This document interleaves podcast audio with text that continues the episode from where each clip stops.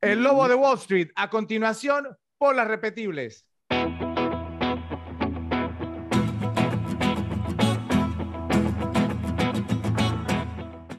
Luces, cámara y acción.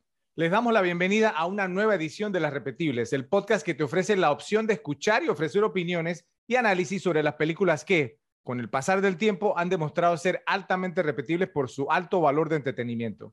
Me llamo Fred y no dejo de sorprenderme a mí mismo al sentirme entusiasmado y ansioso por hacer un nuevo episodio cada vez que llegue el día de grabación. Eso me confirma que estoy haciendo algo que amo y que disfruto al poder compartir con mis amigos y con ustedes, nuestra comunidad de repes, para quienes realmente hacemos este contenido. La emoción es aún mayor cuando tenemos a un invitado y particularmente para este episodio. Aumenta todavía más ya que marca otro hito en la historia de nuestro podcast, al tener por primera vez a un invitado que regresa para su segundo episodio con nosotros. Recibimos nuevamente a mi amigo Juan Pablo, quien nos acompañó durante el episodio de la Guerra de las Galaxias y enseguida nos dijo que estaría de vuelta porque la pasó súper bien. Bienvenido de, de, regreso, Juan Pablo, ¿cómo va todo? Gracias, Fred, muchas gracias. Yo feliz, feliz que me hayan invitado nuevamente y yo aquí encantado. Ojo, ojo, la película la he visto muchas veces, me encanta, ¿ya? Pero al lado de usted yo no soy un especialista, ¿ya? O sea, me van a preguntar por preguntas por películas de Scorsese, no conozco, ¿ya? Pero sí, esta película en específico me encanta. Bueno, vamos a poner a prueba qué tanto te encanta. No tienes que ser experto. Lo importante es que te guste, te la hayas repetido y que hablemos al respecto o vamos a hablar, digamos, sobre la película. Bien, bienvenido nuevamente, JP. Muchas gracias, Fred. Como siempre, también está con nosotros alguien que parece haber nacido para hacer un repe, ya que desde que iniciamos el podcast se puede evidenciar un brillo en sus ojos que yo en lo personal no le veía desde que hizo el tour por la Cervecería Nacional. ¿Cómo estás, José? Bien, bien. ¿Qué tal, Fred? ¿Qué tal, Rafa? JP, bienvenido de vuelta. Gusto tenerte. El brillo de los ojos es por los anteojos, no crean que por otra cosa. Ah, bueno, ok, sí, sí. Eso explica mucho, entonces. No, no, no fue por ver la cara de JP. Finalmente nos acompaña también una persona que es como el hermano menor que nunca quise tener. Me refiero al precoz Ralfi. ¿Cómo te ha ido, Rafa? Hey, Fredo, hey, yo, JP, bienvenido. Repes, ¿cómo están? ¿Todo bien? Ver películas proporciona un escape de la rutina diaria para muchas personas. Si realmente te gusta una cinta en especial, puedes sumergirte completamente en ese mundo, sobre todo si te la estás repitiendo, ya que hay algo reconfortante en ver una película que sabes que no te decepcionará. Por eso creamos este podcast, para darte la oportunidad de sumergirte aún más en ese mundo que tanto te gusta volver a visitar, proporcionándote con información adicional sobre tus películas favoritas. Si te gusta lo que hacemos, por favor, dale like a este video y compártelo en tus redes sociales, ya que eso ayudará a que el algoritmo de YouTube posicione nuestros videos de mejor forma para que otras personas puedan conocer sobre nuestro trabajo.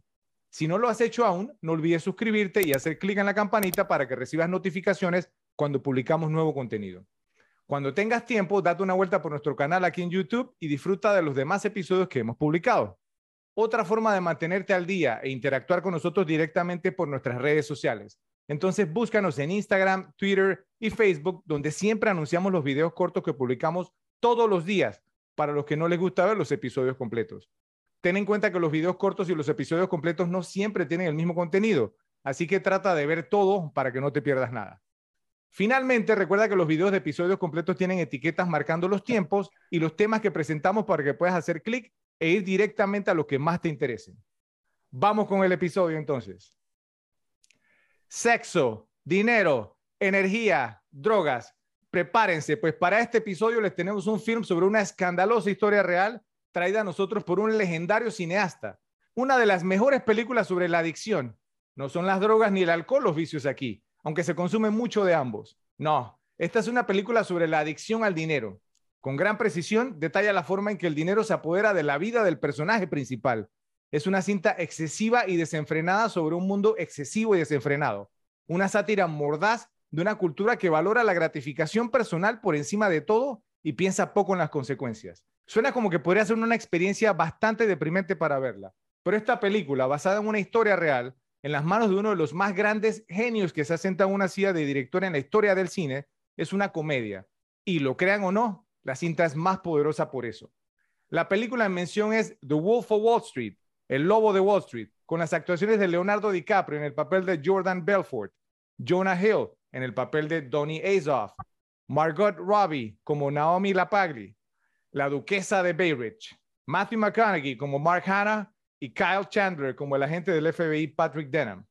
Dirigida por el legendario Martin Scorsese y basada en las memorias del mismo nombre de Jordan Belfort, El Lobo de Wall Street fue estrenada el 25 de diciembre del 2013. Tremenda cinta para Navidad, ¿no? Sí. Contó con un presupuesto de filmación estimado de 100 millones de dólares y terminó recaudando más de 392 millones. Por mucho, la película más taquillera en toda la carrera de Scorsese y casi impensable para una película de tres horas de duración.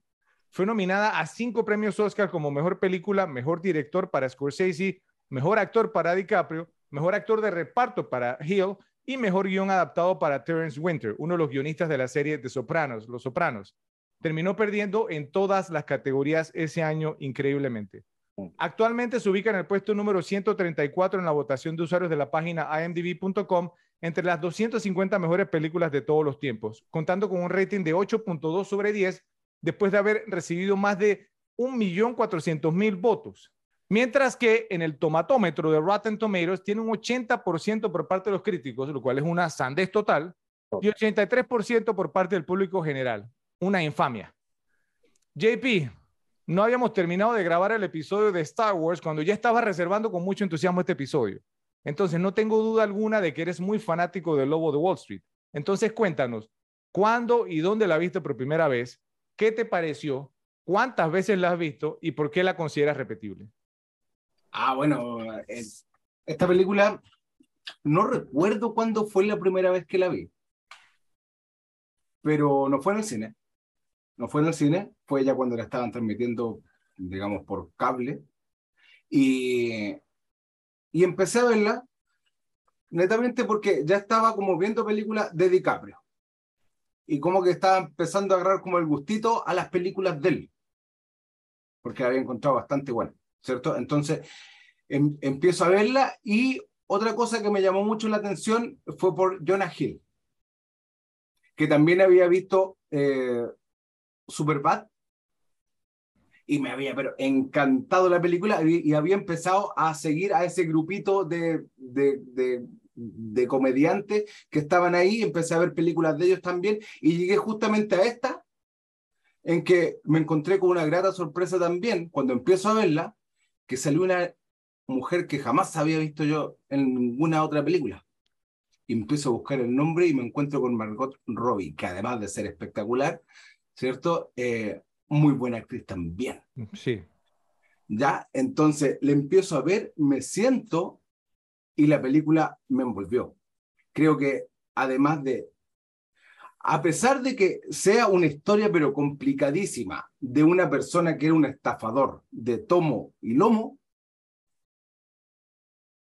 te da una enseñanza. Igual, igual, ¿cierto? Empieza con, vendiéndote el lápiz, y eso no tiene que estafar a nadie. Eh, luego empieza, empieza toda esta historia cómica, ¿cierto?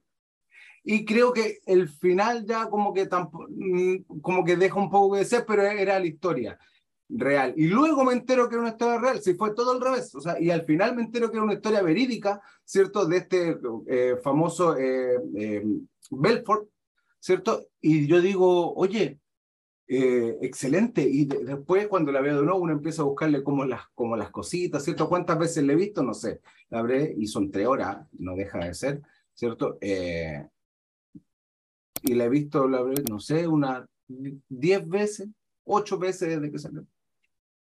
Muy bien, muy bien.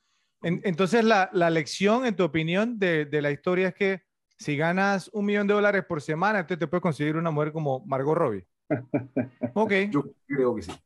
Interesante, interesante tu conclusión, Joe, eh, sé que al igual que yo, tienes a Martin Scorsese en lo más alto si hablamos de escalafones para los mejores directores de todos los tiempos. Y es por eso que me gustaría saber qué te pareció esta cinta, ¿Cuándo la viste? ¿Cuántas veces te la has repetido y por qué es repetible?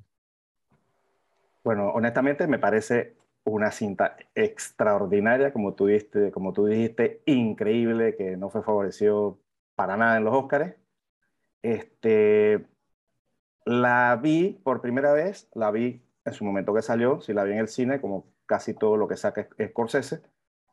Eh, y en verdad, eh, esta es una película de, esas de tres horas, pero que, que, no las veo. O sea, este, precisamente cuando estaba viendo para el episodio, yo dije que, eh, qué sé yo, voy al baño, eh, que deben faltar como dos horas y, lleva hora y cuarenta. O sea, el, el, tiempo va diferente con esta película por el ritmo, el ritmo que tiene es muy, muy buena. Es una película muy bien hecha, muy bien actuada, con muy pocas debilidades, que eso es lo que le da, digamos, el factor de repetibilidad que tiene. Ok, muy bien, Joe. Y, y es cierto, se va volando, ¿sí? Y ya veremos, a lo mejor es probable, si nos alcanza el tiempo, estrenamos una nueva categoría que ustedes no se han enterado, pero vamos a ver. Ah, eh, Ralphie, como mencioné anteriormente, pues y lo han dicho ahora, pues no Joe y, y, JP, este es un film que dura tres horas, entonces de entrada ya, ya tú tienes algo en contra de él, porque lo ha dicho aquí en varias ocasiones. Entonces tampoco tiene una historia de amor como, como las que a ti te gustan, aunque sí tiene una, pero es como más down and dirty, o sea, más sucia. Sí, es más sucia que nada. Entonces tengo curiosidad por conocer tus impresiones sobre esta cinta, si te la has repetido y si la consideras repetible. Ok, eh, el logo de Wall Street la vi por primera vez en el cine cuando salió. Eh, me encantó. Y de hecho, a pesar de que dura tres horas, es una película que me he visto por lo menos seis o siete veces, porque realmente es muy, muy buena, tiene muy buen ritmo. O sea, la película creo que tiene muy pocos puntos en los que no esté pasando nada o puntos lentos realmente. Entonces creo que no sientes las tres, las tres horas, como lo mencionaba Joe, que es diferente, lo hablábamos en el episodio del bueno, el malo y el feo. Tiene de pronto unos puntos como que, mm, como que no pasa mucho. Esta película carece de esos puntos, entonces hace que las tres horas se te vayan volando. Y por supuesto, las actuaciones son increíbles. Tienes a DiCaprio, tienes a Jonah Hill y tienes a Margot Robbie, que fue su papel que la, la lanzó a la fama básicamente. Entonces, o sea, la verdad es que la película es altamente repetible, altamente buena. Ok, entonces déjame ver si entendí bien lo que dijiste. Tú, que siempre haces énfasis, digamos, en que no te gustan las películas largas, viste en la cartelera, viste que duraba tres horas antes de ir a verla y aún así la fuiste a ver. Sí vas perdiendo credibilidad, Ralphie. Vamos a ver qué pasa. ¿sí? Hay que ver cuál es la competencia en ese momento. Claro, porque es que una cosa que me digas que te gustó después que la viste, pero antes de verla, dijiste que te costaba mucho trabajo comprometerte. Pero es, ese, es, ese es Scorsese y es Leo DiCaprio y es Jonah Hill. Entonces sí tienes tus excepciones.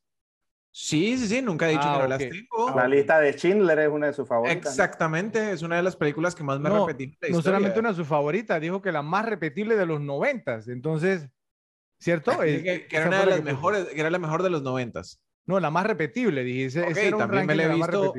Creo que, bueno, sí, sí me okay. Bueno, pero, pero está bien, está bien. Te la paso porque es Scorsese y DiCaprio. Pero bien, bien. Yo, en lo personal, vi esta película en el cine cuando se estrenó y me dejó impactado con su ritmo avasallador, especialmente durante la primera hora. Scorsese no escatimó en mostrar todas sus virtudes como cineasta, poniendo al personaje de DiCaprio como el narrador de la historia, incluso rompiendo el cuarto muro en varias ocasiones, hablándole directamente a la cámara y a su vez a la audiencia. Creo que la he visto unas siete, ocho veces, contando esta última vez que la vi para grabar este episodio, y para mí, el valor de esta cinta como repetible solo ha crecido no solamente porque está, eh, digamos, muy bien hecha y por todo lo que hizo Scorsese, sino porque en cierto modo se siente como su película más libre. Es una cinta muy caótica visualmente, pero también es realmente caótica intelectual y cómicamente. Me pareció que elegir a un grupo de actores cómicos, como mencionó JP, que saben improvisar, le dio a esta película una, una energía diferente. Usualmente las películas de Scorsese, y creo que Joe va a concordar conmigo, son precisas y se sienten diseñadas y contenidas. Y esta película lo es todo. Estalla por todos lados. La cámara se mueve mucho y puedes ver que hay mucha intención en la forma en que está escrita. Es un film que va donde quiera porque la cámara va donde le da la gana, de una manera que muchas de sus películas simplemente no lo hacen. En el mundo literario existen básicamente dos tipos de historias. Hay historias de aspiraciones y hay historias de advertencia. Pero esta película es una historia de advertencia sobre la aspiración. Aunque es una acusación de codicia, la película establece al antihéroe, en este caso Jordan Belfort, como una figura cuasi simpática. Visto objetivamente, Belfort, un ladrón materialista, drogadicto y mujeriego, es el tipo de personaje que fácilmente podría desempeñar el papel de villano. Es el tipo de delincuente de cuello blanco cuyas actividades llevaron al colapso económico de 2008 y que se sentiría cómodo intercambiando historias con John Rockefeller. Sin embargo, al estructurar la película de la forma en que lo hace, Scorsese presenta a Belfort como un Calígula carismático. Es un personaje infinitamente fascinante que mantiene la atención de los espectadores de principio a fin. Muchas de las mejores películas de Scorsese han utilizado historias de la vida real como base, y esta no es una excepción. El director se apresura a señalar que el guion, acreditado a Terence Winter, es una ficción de la vida de Belfort y se toma numerosas libertades. Esto no es un documental y no pretende serlo. Como resultado, Scorsese puede ampliar aspectos de la vida de Belfort para acentuar la comedia o la tragedia de una situación determinada. Aunque el Lobo de Wall Street presenta algunos elementos fuertemente dramáticos, muchas de las andanzas presentadas en la película están diseñadas para hacernos reír. Belfort lidera un grupo de lunáticos particularmente despreciables y, aunque su bacanal sin parar es enormemente entretenido de ver, siempre es a expensas de los demás. La película nunca prueba sus acciones, por el contrario, es bastante explícita sobre cuán horribles son estas personas, pero también muestra cuán atractivo y seductor sería para cierto tipo de persona querer participar en este negocio. No por casualidad, en este sentido, el film se siente como un verdadero sucesor de Goodfellas, Buenos Muchachos y Casino, ambas también de Scorsese. Esta es una película de gángster de cabo a rabo, con el dinero, como siempre, sirviendo como el gran motivador. La codicia engendrando codicia y carismáticos tipos malos que participan en actividades ilegales. La única diferencia es que Belfort y su equipo son de alguna manera menos simpáticos, increíblemente, y más temerarios que los tipos mafiosos. Y, sin embargo, tienen más éxito porque apuntan más alto y obtienen mejores recompensas. Muchachos, Luego de su estreno, la película recibió muchas críticas porque se interpretó como que Scorsese estaba glamorizando la estafa, el uso excesivo de drogas y el estilo de vida de Jordan Belfort. ¿Están de acuerdo con las críticas recibidas o piensan que fue malinterpretado el mensaje que quiso enviar Martin Scorsese con su versión fílmica del libro? Empecemos contigo, JP. Eh, yo creo que, que no fue malinterpretado.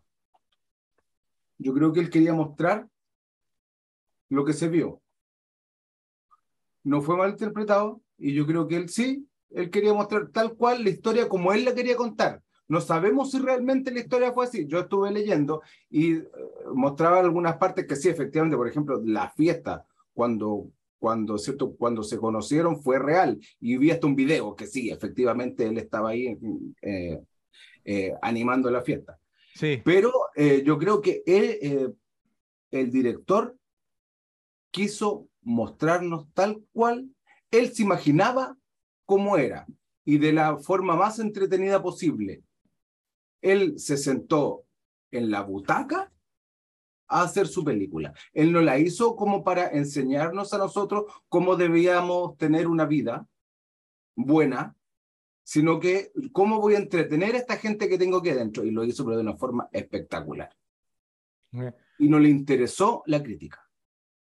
Porque podían criticar de cualquier parte, de cualquier parte, o sea, desde esta, esta conversación de lo enano, ¿cierto? De, lo, del, del, de la comunidad gay, del, de, la, de la feminista, ¿cierto? Se lo metió al bolsillo y dijo, yo aquí muestro lo que quiero. Me llama, me llama la atención que digas eso, JP, y, y pregunto, ¿no? Pues digamos, como con base en lo que dijiste, ¿en qué momento se, se ha llegado a pensar que, o sea, que Hollywood o que los cineastas o que las películas deben dar, digamos, pues como un, o sea, una, un ejemplo, una moraleja. un mensaje, digamos, moralista o dejar moralejas, digamos, para que las personas, digamos, vivan sus vidas. Yo, o sea, pues yo pienso pues que una persona inteligente, pensante, es capaz de sentarse a ver una película y saber distinguir, digamos, entre, ok, esto es, es bueno, es malo, ¿cierto? Me puede parecer divertido, ¿verdad? Pero, pero, pero de igual manera, o sea, sé quién está actuando bien o quién está actuando mal. Eh, ¿Tú qué opinas, Ralphie? Sí, o sea, estoy de acuerdo con, JP. La intención de la película no era educar a la gente, no era... Tampoco eh, era glorificar el, el estilo de vida de Jordan Belfort, simplemente era contar una historia. Obviamente, creo que el tema de, de, esperar una moraleja de cada historia o esperar, digamos, aprender algo de las historias está, está en nosotros por la, la cultura oral, ¿no? Todas las historias que nos cuentan y que han sido creadas fueron para enseñarnos algo, pero no necesariamente una película tiene esa intención. Son, simplemente eh, ponemos un ejemplo, Trainspotting, una película que, que, hemos discutido y que he visto muchas veces. Eh, sí, o sea, busca glorificar eh, la amistad entre adictos a la heroína, ¿no? Está contando una historia y al final la redención es una antirredención. La gente tiene que aprender entonces a dejar la heroína porque está viendo una... No, simplemente es una historia que está, que está contando y Scorsese era lo que quería hacer con esta película. Contar la historia de Jordan, de Jordan Belfort como a él le parecía que sucedió. Y si hay un director a quien no le importa, no tiene ningún interés, digamos, en estar predicando, es Martin Scorsese. De paso, eh, ya Ralphie cumplió con su cuota de mencionar Trainspotting, entonces solamente falta que Joe mencione The Usual Suspects y estamos hechos ya. Y, y Fredo Michelle Pfeiffer. Y a Christopher Nolan. Ah, no, no, dame tiempo, dame tiempo. a, ver, Joe, adelante. Sí, o sea, esto, esto, esto que, que estás preguntando es cada vez más recurrente cuando se habla de ciertas películas, ¿no? Eh, esta es una película que glorifica eh, eh, los narcotraficantes, que glorifica, o sea, no glorifican nada. Si tú quieres contar una historia, tienes que contarla real como es y cómo viven. Eh, parte de lo que muestra Scorsese en, en, esta película, digamos, las cosas que de repente exageró, que pudo haber exagerado, todas tienen un motivo y es un motivo, eh, valga la redundancia, motivacional del personaje. O sea, eh, todas esas cosas que pasan en la película es la motivación de, de, por qué el personaje es como es. O sea, todos esos excesos, todas esas cosas es, eh, es el personaje. O sea, y es como cuando uno ve y que, wow, este tipo, ¿por, por, por, qué no pudo parar de tener la vida que tuvo? Eh, por eso es que te lo están mostrando, por el ritmo de vida que tenía, por los gastos que tenía. Entonces, todo, todo, todo eso que muestra en la película está justificado por eso. No, o sea, no, su, su, misión no es, o sea, Scorsese no está haciendo una película, eh, así como dice Rafa, oh, voy a hacer una película para glorificar los estafadores, o los millonarios, o los drogadictos, etcétera, etcétera. O sea, esto, esto no es una, un film de propaganda, es un film que quiere mostrar una historia que pasó con un poquito de libertad política, pero que en realidad pasó del estilo de vida que tiene muchas de esas personas. Ok, eh, es cierto y, y, menciono nuevamente, o sea, es, es un tema que, o sea, yo siempre me, me, he preguntado por qué hay personas, digamos, porque sienten la necesidad de criticar, digamos, entonces películas o series también, porque sucede con las series igualmente, ¿sí? Eh, eh, simplemente porque muestran, digamos, entonces un protagonista que quizás no es la persona más agradable del mundo o que no es un ejemplo a seguir. Yo siempre he dicho y siempre he pensado que el cine, como cualquier forma de arte, simplemente está tratando, digamos, como de mostrar o manifestar, digamos, algo, eh, o sea, que, su creador, en este caso el director, ¿cierto? los guionistas o el guionista, los actores, quieren compartir con la audiencia. Y si lo que buscamos aquí es replicar y mostrar, como han mencionado ustedes, la motivación de esta persona para llevar el estilo de vida que llevó, entonces para mí Scorsese lo hizo perfectamente y no tiene por qué disculparse. Y para mí ningún cineasta se tiene que disculpar, estamos ante nadie por presentar su, su obra. Si te gusta, pues te sientas y la miras y la disfrutas como lo hacemos nosotros y te la repites. Y si no te gusta, la viste una vez y punto. ¿Ok? Y para, y para mí eso es lo más importante y como para darle un cierre a este tema. Ok, eh, algo que decir, igual también están las clasificaciones, o sea, esta película no está clasificada para, no sé, 12, 13 años. Entonces, si, si ya tienes 16, 18, pues creo que puedes discernir entre...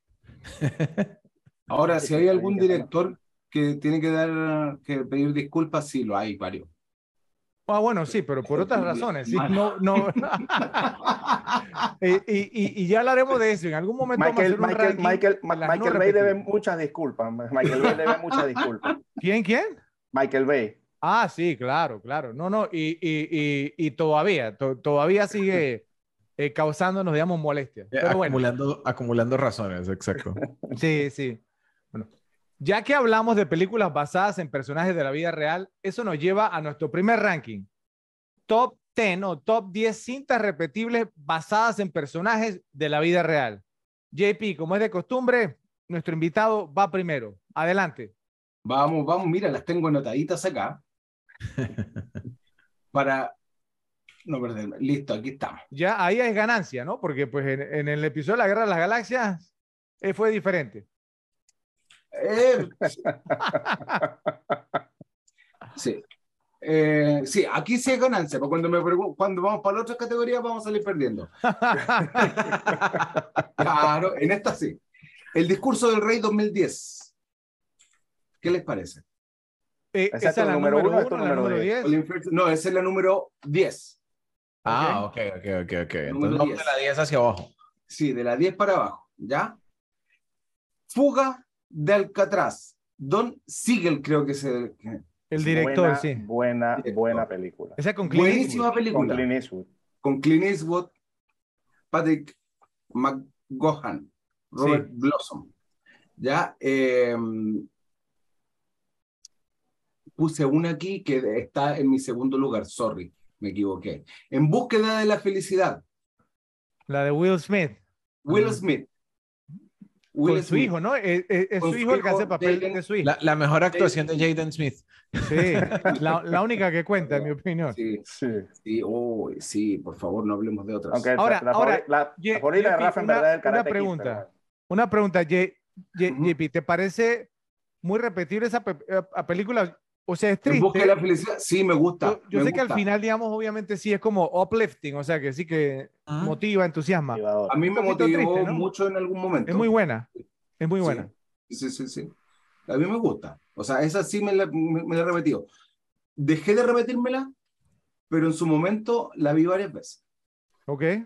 Ya, o sea, ha empezado que uno, uno, uno pasa por algunas etapas que uno empieza a ver a- y después como que la aburrió y ya, y la dejó. Yo esa ya la dejé, pero sí me la repetí varias veces. Ah, o sea que esa pe- película te tocó, te llegó. Sí. Ah, qué bien. Sí. ¿Ok? Hay otra de Steven Spielberg que me gustó, no tanto, digamos, ¿cierto? La Terminal, 2004. La Terminal.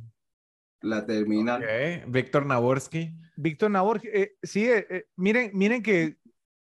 Ah, bueno, es- eso está basado en un caso de la vida real, pero Nabor era un personaje de la vida real. Esta, Yo- no, yo creo, creo que, que no, se llamaba Víctor Naborsky. O sea, fue Como esa es la pregunta. Una cosa Yo lo es que sé es que la sea la vida historia real, que se hizo que el esa, personaje. la historia que se hizo era de una persona que sí le había pasado eso, que se había quedado en el, en el- en el aeropuerto, ¿cierto? Y todo. Ahora, yo no sé si específicamente fue esa persona la que se quedó y que vivió ahí y que hizo su vida, o sea, ya tan, Porque tanto, la categoría tanto. era muy clara al decir personaje de la vida real. Entonces, se lo voy a dejar a, a Joe y a Ralphie a ver si le dan el mulligan a JP o no. A ver, Yo ustedes. le- yo le- yo doy me el van a mo- colocar yo- un ticket o una cruz, un Yo le diablo, doy- un angelito. Yo le doy el mulligan si en realidad es un caso de una persona y que pasó bastante similar y solamente le cambiaron el nombre. Ok, vamos. Mira, vamos yo voy a leer la historia, se la leo, la tengo acá. Es una cinta inspirada en el caso real de un hombre iraní llamado Menram Kamiri Nasseri, quien vivió durante 17 años en un aeropuerto de París. La película se 17 centra en Víctor Naborsky, un hombre que llega a Nueva York procedente de un país del este de Europa, donde ha tenido... pero, pero entonces ahí Sí, está inspirada. Por, porque entonces en la película el personaje de Tom Hanks no es iraní, no, No es pasa iraní. 17 años en el aeropuerto. Ay, se lo dejo a Joe y a Ralphie que- Ok. que, decidan. Me retiro, entonces, y renuncio. Adiós, les dejo a DiCaprio. A ver, Joe, Ra- Ralphie, ustedes tienen la última palabra. Para mí, para mí está en el borde, pero yo sí sí la pasaría. Sí, está, está ahí como, mm, como jugando con los límites, pero bueno.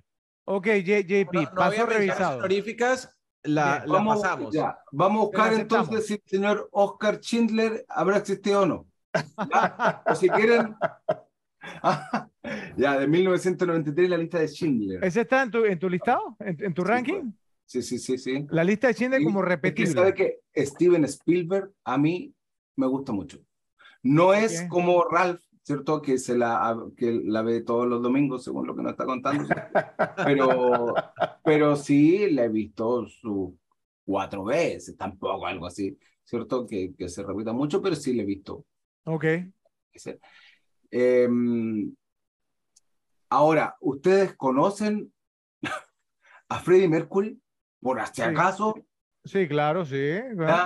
Y han visto más de una vez. Rafa le gusta, el, Rafa, Rafa está haciendo el look de él.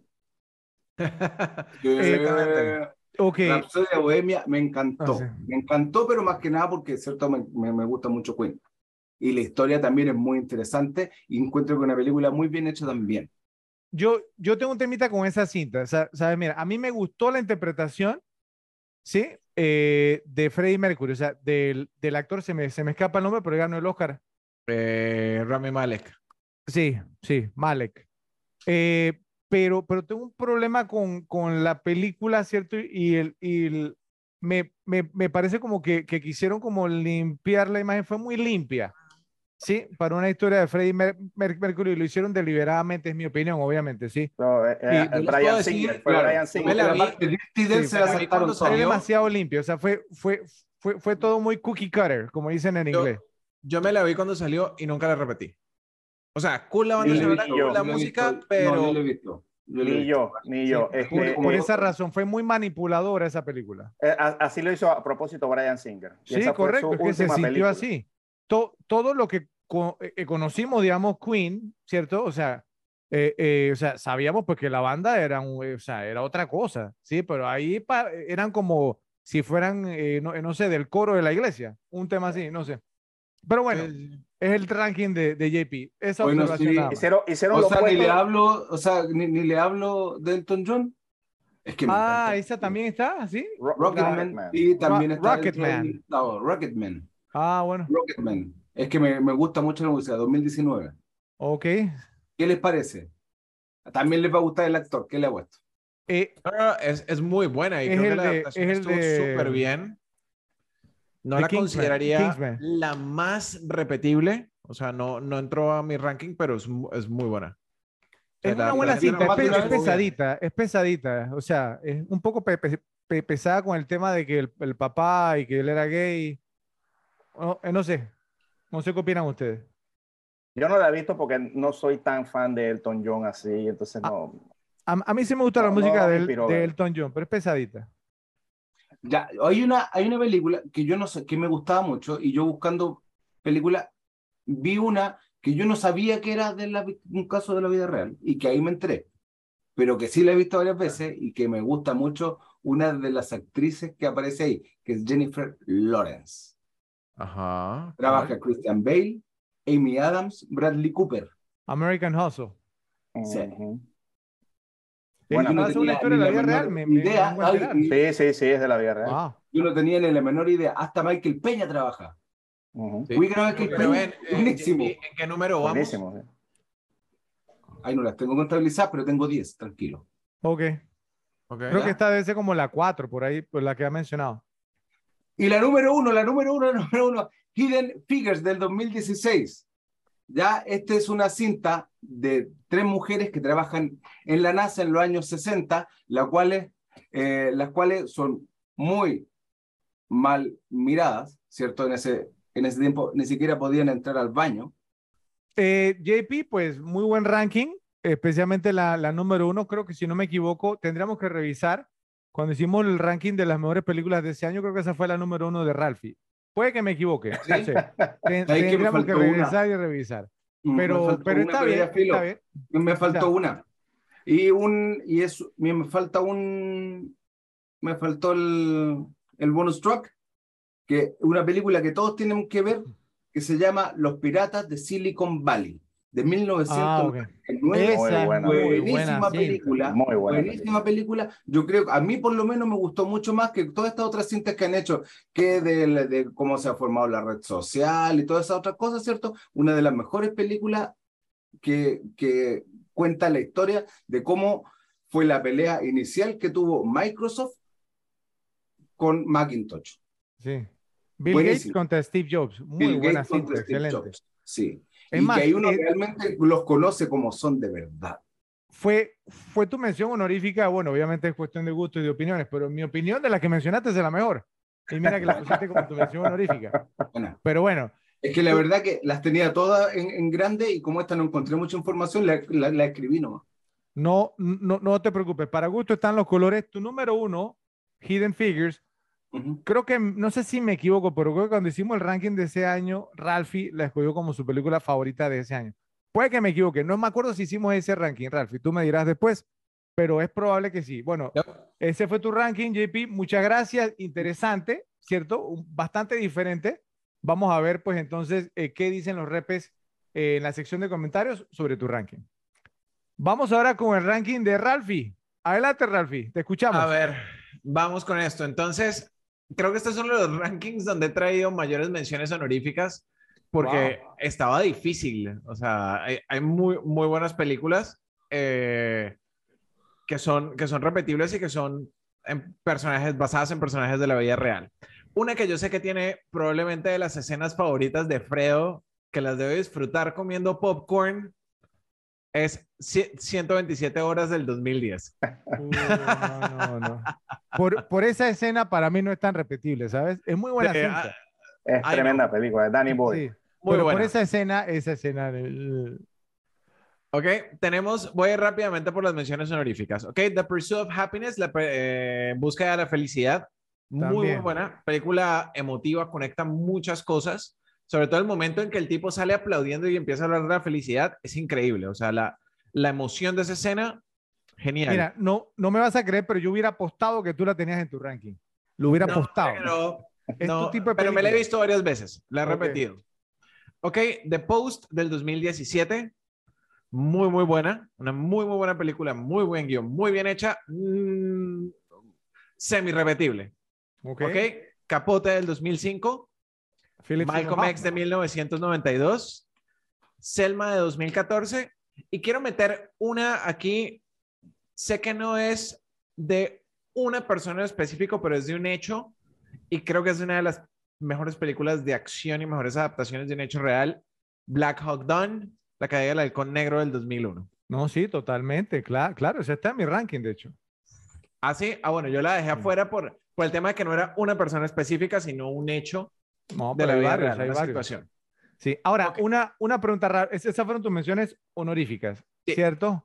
O, ok, porque hay algunos- algunas ahí con temáticas fuertes y pesaditas, ¿no? Entonces, ¿las consideras bien repetibles? O sea, po- porque eso yo lo tomé en cuenta bastante. Sí, por Digamos- ejemplo, digamos, mencionaste Selma. O sea, son películas que son muy buenas, pero que son pesaditas. ¿sí? igual que The Post, son películas Sí. increíblemente buenas, bien hechas, las considero semi-repetibles. O sea, Ok. como que de pronto estando en un mood adecuado, en el momento adecuado, te la repites. No es Ok. una como que pones el domingo así porque quiero distraerme. Sí. Ok, entonces vamos con el número, el número uno. ¿Ok? Creo que todos saben cuál voy a poner de número uno. La Hidden Figures. Exactamente. Oh, wow. Ok. Es combinación de repetibilidad con película bien hecha. En, en serio, Ralph. O, sea, si yo te digo a visitar tu casa un día y tú dices, vamos a ver la lista de Schindler. Ah, pero- Probablemente. Oh, Solo por ok. torturarte. O sea, para, para animarnos, vamos a de Schindler para animarnos. Es que, Sí, es que sí. está, está- está muy bien hecha. O sea, Yo no, creo que no Rafa, solo la historia, yo creo que Rafa es como Jerry Seinfeld que en el cine se besó con la novia. Sí, trae, trae, trae, o sea, tráete la botella de ron abuelo y, y esconde las armas. esconde las armas. No, no solo, o sea, no solo la historia es muy buena, pero es que visualmente la película me encanta el tema de- del blanco y negro, el tema de, de cómo, cómo hicieron Polonia en esa época, la música, todo, todo. O sea, la verdad es que Ok. la puedo ver mil veces. Ok, después, Atrápame si puedes del 2002 con Leo DiCaprio, Spielberg, altamente Esa repetible, sí excelente repetible. película, divertidísima. Número 3, The Imitation Game del 2014 con Mm. nuestro amigo Benedict Cumberbatch. Esa es otra de temática pesada. A mí me encanta. Bueno, Número Es 4, buena, es buena. ¿eh? es buena. más sí. pesada todavía, del 2017. Medio que Ben Hur. Bueno, Dar- Darkest Hour, Uh, la hora más oscura. es una muy buena cinta. buena sí, uh, heavy duty. Sí. Número 5. Con Jared Leto, uno de los favoritos de, de Fredo del, 2000, del 2007. A ver, ¿cuál es, Fredo? Del 2007. Ajá. Jared Lee- Leto, eh, ¿cuál? La, la de Mark David La, Chapman. la de Marguerite Chapman. Zodiac. No, Zodiac. Zodiac no es con Jared Leto. No, esa es con Jake Gyllenhaal. Jake Jake Gyllenhaal, sorry, sorry, sí, tienen toda la Ah, razón. ok. es que se yo- parecen yo- físicamente. Yo decía, ok, yo. sí. Número 6 del 2004 con Jamie Foxx, Ray. Me parece muy buena. Creo que la, la adaptación y el, y el trabajo que hizo Jamie Foxx con la musicalización y todo, increíble. Buena, sí. Número 7, una que eh, tiene a Zac Efron. Empe- Empezó mal la cosa. Sí, sí. Uno, uno podría pensar, Eh, High School Musical es de la vida real. uno podría ¿Cuál- pensar, exacto. será? Ahí tiene una aparición, una 16. aparición, tiene una aparición James Hetfield Ah, que la que- hace el la- papel de un comisario Esa es la, extremely wicked, shockingly evil and vile. la de Ted Bundy, ¿no? La de Ted Bundy. Ah, Muy buena. La actuación de Zac Efron ahí, increíble. O sea, la Puede, que esa sea la mejor película que le ha hecho. ¿no? Yo, ¿no? ¿No crees? Sin duda. Probablemente. Ah. Ok. Ok. Número 8, Butch Cassidy and the Sundance Kid de 1969. Bien. Ok. Número 9, American Hustle del, del 2013 que la mencionó JP. Y número 10, The Theory of Everything del 2014. Ok, ok, bien. Eh, buen, buen listado. Eh, creo que como un 70-80% son temas pesaditos, con un martillo Yes. en la cabeza, ¿sí? Pero, Yes. pero bueno, ese, ese es tu gusto, o sea, sí, o sea, y de eso se tratan estos rankings. O sea, si a ti te gusta sentarte, o sea, ¿no? Y ver a alguien sufriendo, está bien. Es, es- es- eso está muy bien. Este, es, es muy, muy bueno y particular el ranking. Vamos a ver qué dicen los repes en la sección de comentarios. Bueno, Joe, te toca a ti. Vamos a ver tu ranking. Eh, bueno, eh, también pueden ir sacando el martillo porque tengo un par que son un, un poquito pesadas también. De, de tu parte Este- no me sorprende por el tema del elitismo, que tú te fijas y que en los No, ángulos no, de no. cámara y que no sé qué. No, no, no, no tanto por eso, sino que esa, eh, yo las veo porque aunque muchas son heavy para ver, eh, son historias interesantes y que no son, digamos, las historias que, que eso, porque a todo el mundo le gusta ver o que a todo el mundo conoce. Entonces me parece películas con todo y eso son muy interesantes, eh, bastante por el tema histórico también, ¿no? Eh, no, no va a salir con comenzar- el hombre elefante, Ralph, y vas a ver. no, no, no, no, tampoco, tampoco tanto, tampoco tanto.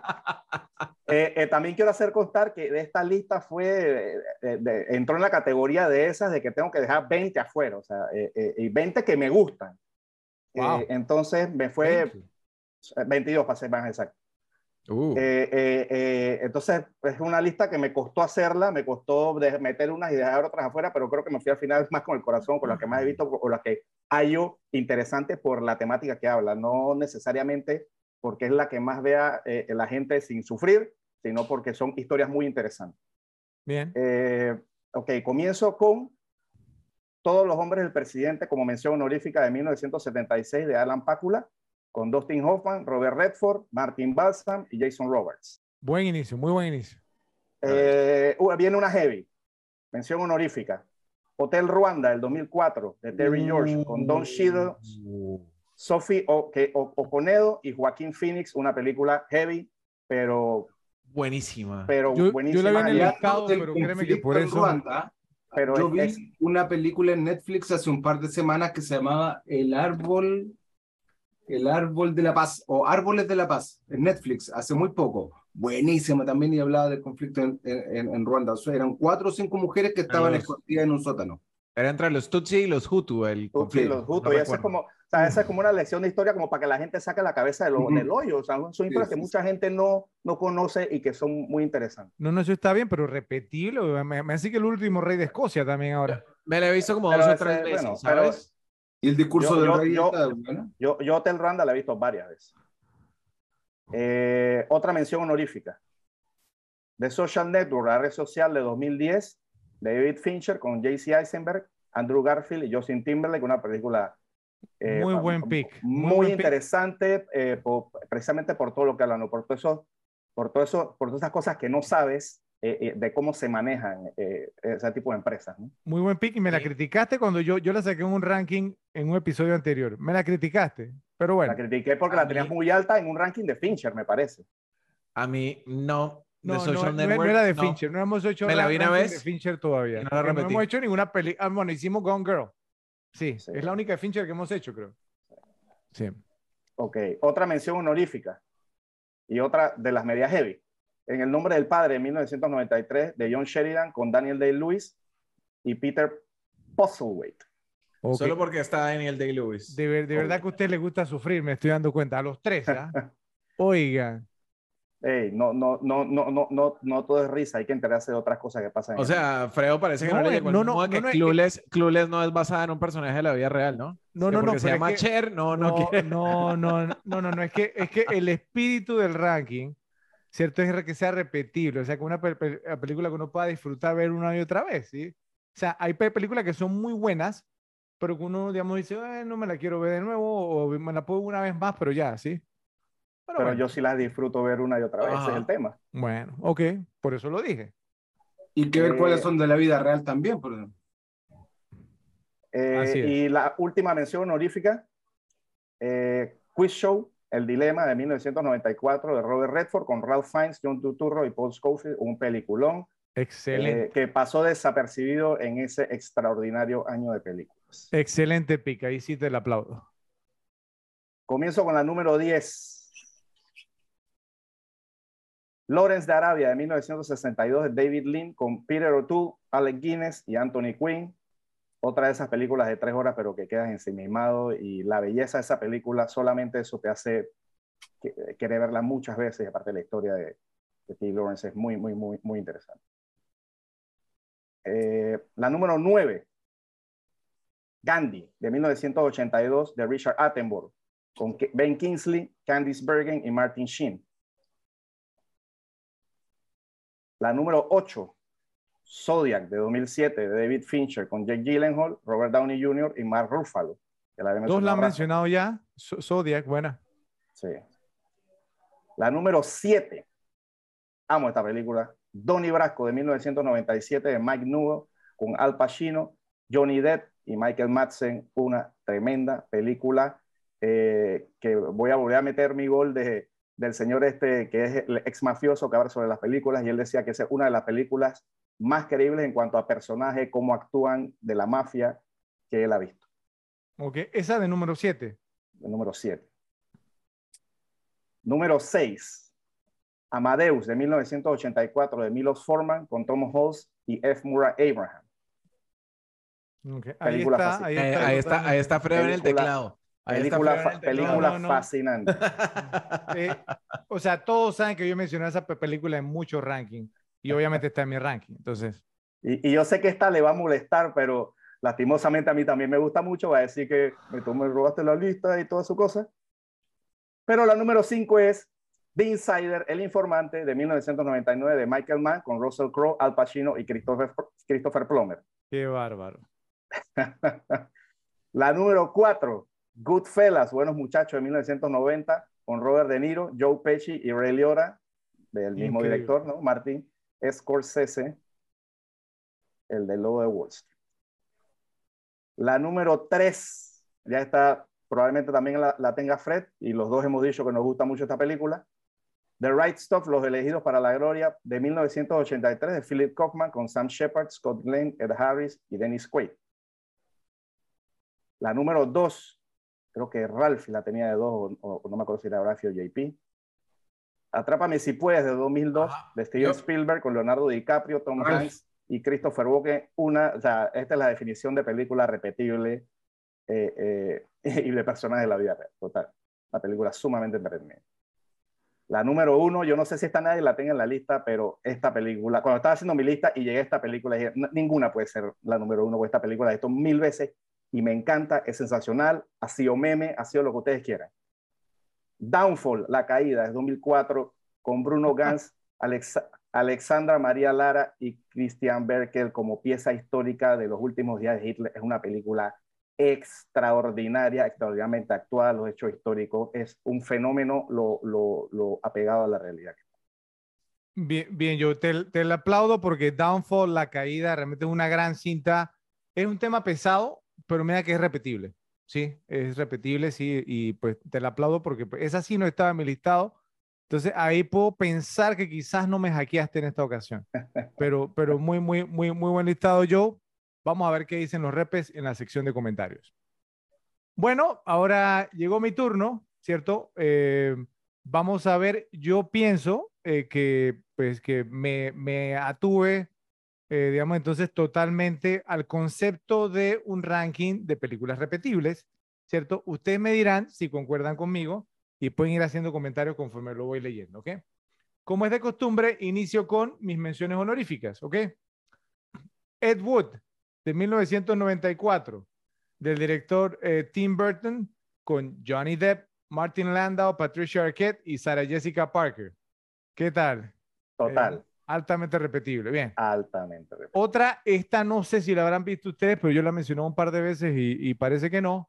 Charlie Wilson's War, Juego de Poder o La Guerra de Charlie Wilson de 2007, del director Mike Nichols con Tom Hanks, Julia Roberts, Philip Seymour Hoffman y Amy Adams. Una película muy disfrutable, la actuación de Tom Hanks muy, muy buena. Y en particular la actuación de Philip Seymour Hoffman. Ustedes saben que uno de mis actores favoritos y la verdad, la verdad, la votó aquí. Eh, esta eh, no creo haberse la escuchado a nadie. Ustedes me dirán si alguien la mencionó. Seabiscuit, Alma de Héroes del 2003 eh, con Toby Maguire, Jeff Bridges y Chris Cooper. eh, aunque obviamente es la historia de un, un, caba- un caballo de carreras, pero obviamente también los personajes, digamos, que rodean al caballo, el dueño, el jinete, el, el entrenador, ¿cierto? El preparador físico del caballo, todos eran basados en una historia de, de la vida real, altamente repetida y altamente entretenida esa película.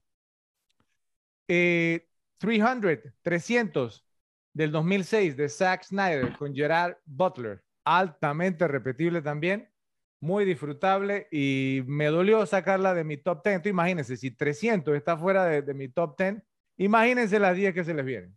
Esa no entró ni en mi top 50, güey. Y la, y la última, no, cla- cla- claro, o sea, pues no es, no es tan disfrutable repetirla como la lista de Schindler. Eh, eh, eh, y la última mención honorífica, All the President's Men, Todos los hombres del presidente, 1976, del director Alan J. Pakula, con Robert Redford y Dustin Hoffman. Bueno, vamos con el top 10. La número 10, no sé si la habrán visto, pero una pe- película, obviamente yo soy fanático de los deportes, una pe- película ins- inspiracional, ¿cierto? De deporte. Se llama Rudy, de 1993, del director David Anspaugh, con Sean Austin, John Favreau, Ned Beatty y Charles Dutton. Una película altamente repetible, me la he visto varias veces, una historia de, de la vida real de Rudy Rudiger, eh, una, un, un jugador, digamos, pequeño, ¿cierto? Que no era muy inteligente, pero él quería asistir a la Universidad de Notre Dame, jugar fútbol americano ahí, lo logra y la historia, vamos, es, es, es tremenda, es una tre- tremenda una- película. U- u- u- o sea, lo, lo que sí tiene es que también tiene bastante libertad po- poética porque precisamente También. Joe, Mon- Joe Montana salió diciendo todo lo que era mentira de esa película.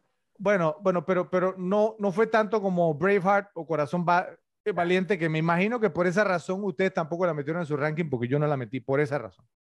Bueno, Bueno, pero es para el doble estándar, nada más para que nada más no, para no, que no, pero, pero, pero, Braveheart pero- me, la, me la vi como dos o tres veces. Creo que estando niño me la vi por primera vez, pero de ahí como a repetírmela mucho. mm. Ok, ok. Pues me sorprende que no la metes en tu ranking porque Yo tiene buenas escenas de, de, de tortura. Creo que lo hubieras Yo disfrutado. creo que Fred en, en la, en la número uno va a tener a Robin Hood. Quitas. Vamos a ver, vamos a ver. La número 9, Joe, ahí sí me, me hizo trampa, Quiz Show, Quiz Show El Dilema de 1994 de Robert Redford, con Ray Fiennes, John Turturro, Rob Morrow, Paul, Paul Scofield y Hank Azaria. La número 8, Ralphie, también ya la había mencionado, Black Hawk Down, La caída del halcón negro del 2001 de Ridley Scott, con Josh Hartnett, Ewan McGregor, Tom Sizemore, Eric Bana y un montón de actores excelentes. La número 7, no la mencionó nadie, Moneyball, el juego de la fortuna, la ha mencionado en otros rankings anteriormente, del 2011, de el director Bennett Miller con Brad Pitt, Jonah Hill, esta película, y Philip Seymour Hoffman. La número 6, esta nadie la, la mencionó, no sé si la habrán visto, yo me la he repetido varias veces, una pe- pe- película relativamente reciente, ¿sí? Eh, Frost Nixon, eh, la entrevista muy del buena. escándalo del Quedó fuera de 2008 mi de. Ron, de Ron Howard, con Fran Langella, Michael Sheen, Sam Rockwell y Kevin Bacon. Un película, es muy entretenida esa pe- película, me, me la he visto ya varias veces. Muy buena. La número 5, Zodiac, del 2007, de David Fincher. Ya ustedes saben, David Fincher, lo que yo pienso, eh, con Jake Gyllenhaal, Robert Downey Jr. y Mark Ruffalo. La número 4, yo pues me quitó ahí, me robó, he stole Thunder. my thunder, sí. Amadeus de 1984 de Milos Forman con F. Murray Abraham y Tom Holtz. Una gran película. Lo he dicho anteriormente, esa película tenemos que hacerla aquí en las repetibles de alguna u otra forma. Otra de esas de tres horas que se van a mil. Sí, aunque no le gusta a Ralphie. Eh, la número tres, Goodfellas, Buenos Muchachos, que creo que nada más yo la mencionó, si no me equivoco. ¿Sí? De 1990 de Martin Scorsese con Ray Liotta, Robert De Niro y Joe Pesci. La número dos, The Insider, El Informante de 1999 de Michael Mann con Russell Crowe y Al Pacino, Joe siempre stealing my thunder. Y la número uno es un virtual tie, un empate virtual, eh, que me pasó, digamos, en otro episodio también. Y también una, peli una de, de, las dos películas que voy a mencionar también estuvo en ese empate. La primera, JFK, de 1991, de Oliver Stone, con Kevin Costner, Gary Oldman, Tommy Lee Jones y Joe Pesci.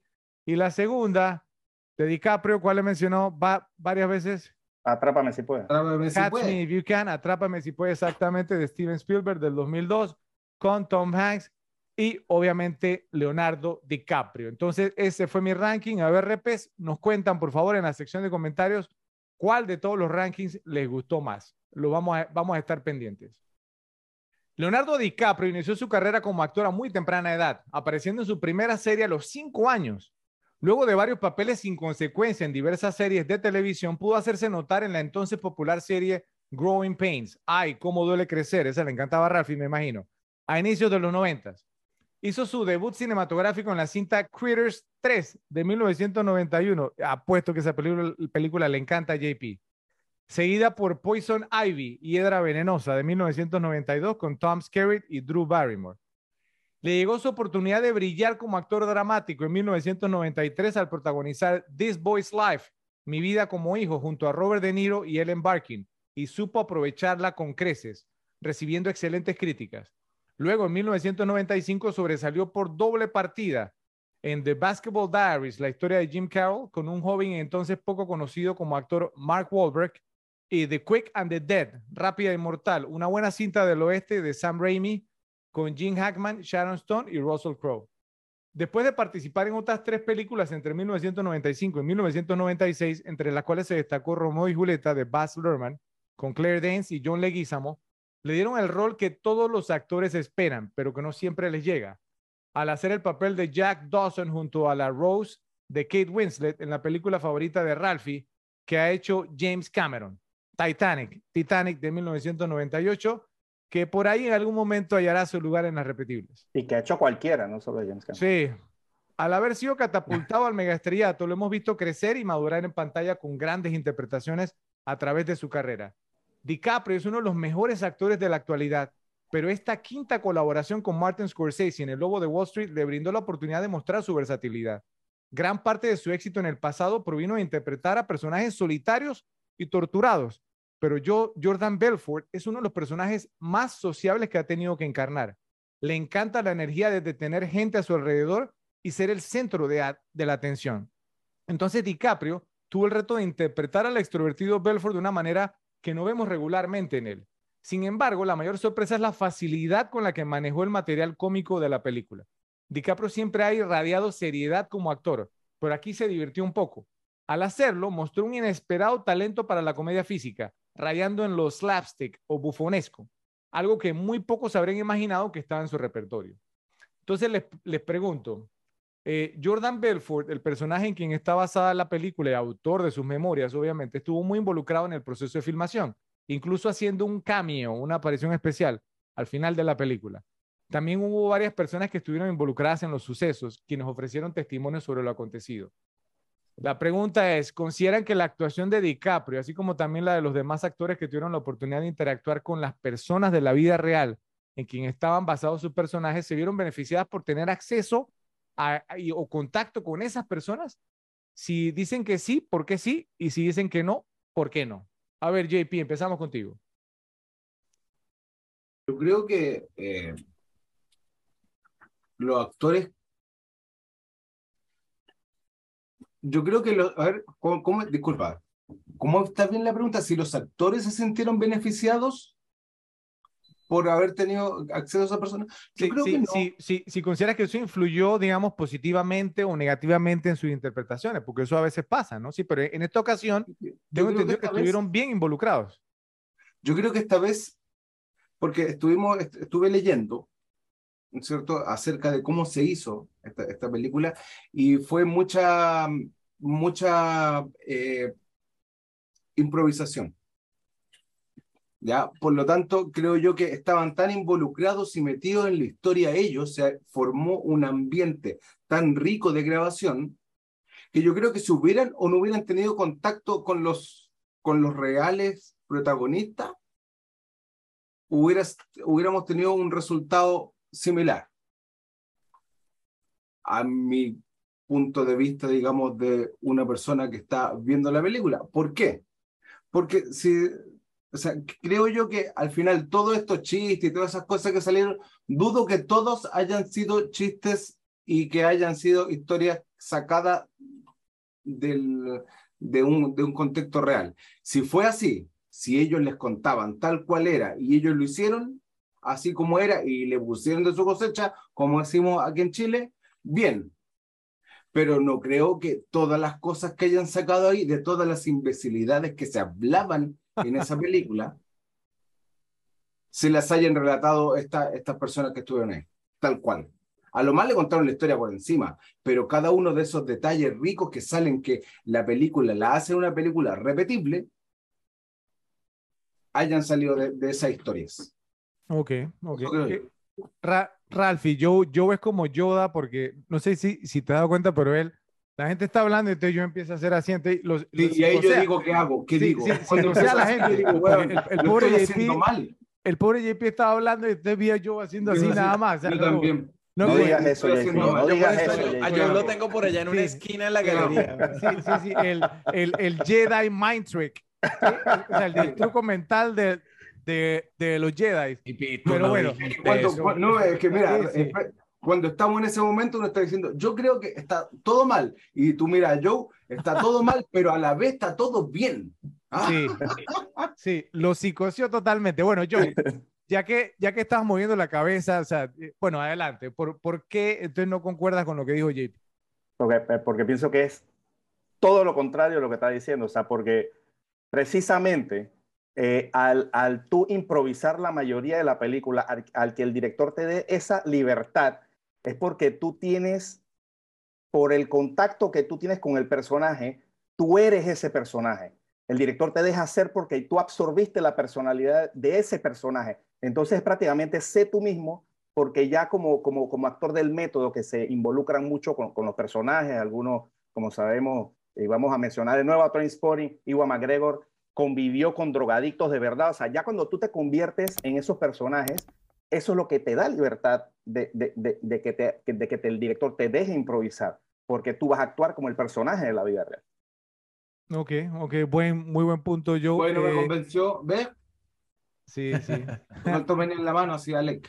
Sí, sí, sí. Bueno, eh, eh, de paso, antes que hable Ralphie, o sea, pues ya llegamos al tope, al límite de menciones de Trainspotting en este episodio, ¿ok? Dos, es, lo- so- o sea, es lo más, es lo más que mi estómago puede soportar, ¿ok? Entonces, Atrápame si puedes. Pero se salvaron porque no me consta que, que, que Kevin Spacey haya estado con, con gente con, con parálisis para hacer el, el- el de los sospechosos de siempre. Si no hubiera Bueno. metido ese gol ahí. sí, sí, pero, pero tanta que pudiste haber mencionado yo y saliste con Trainspotting. Bueno, a, a ver, Ralphie, tu opinión. Da- dato curioso, en Trainspotting ellos convivieron con los drogadictos, pero no se aplicaron heroína por Oh, respeto a los drogadictos. Exacto, exacto. Aprendieron Ok, ya, incluso ya. cómo prepararla. No more bueno, la, la próxima referencia va a ser el corte del brazo en 127 horas. con, con una Swiss Army. Exactamente, o la, o la escena de inicio de Carrie.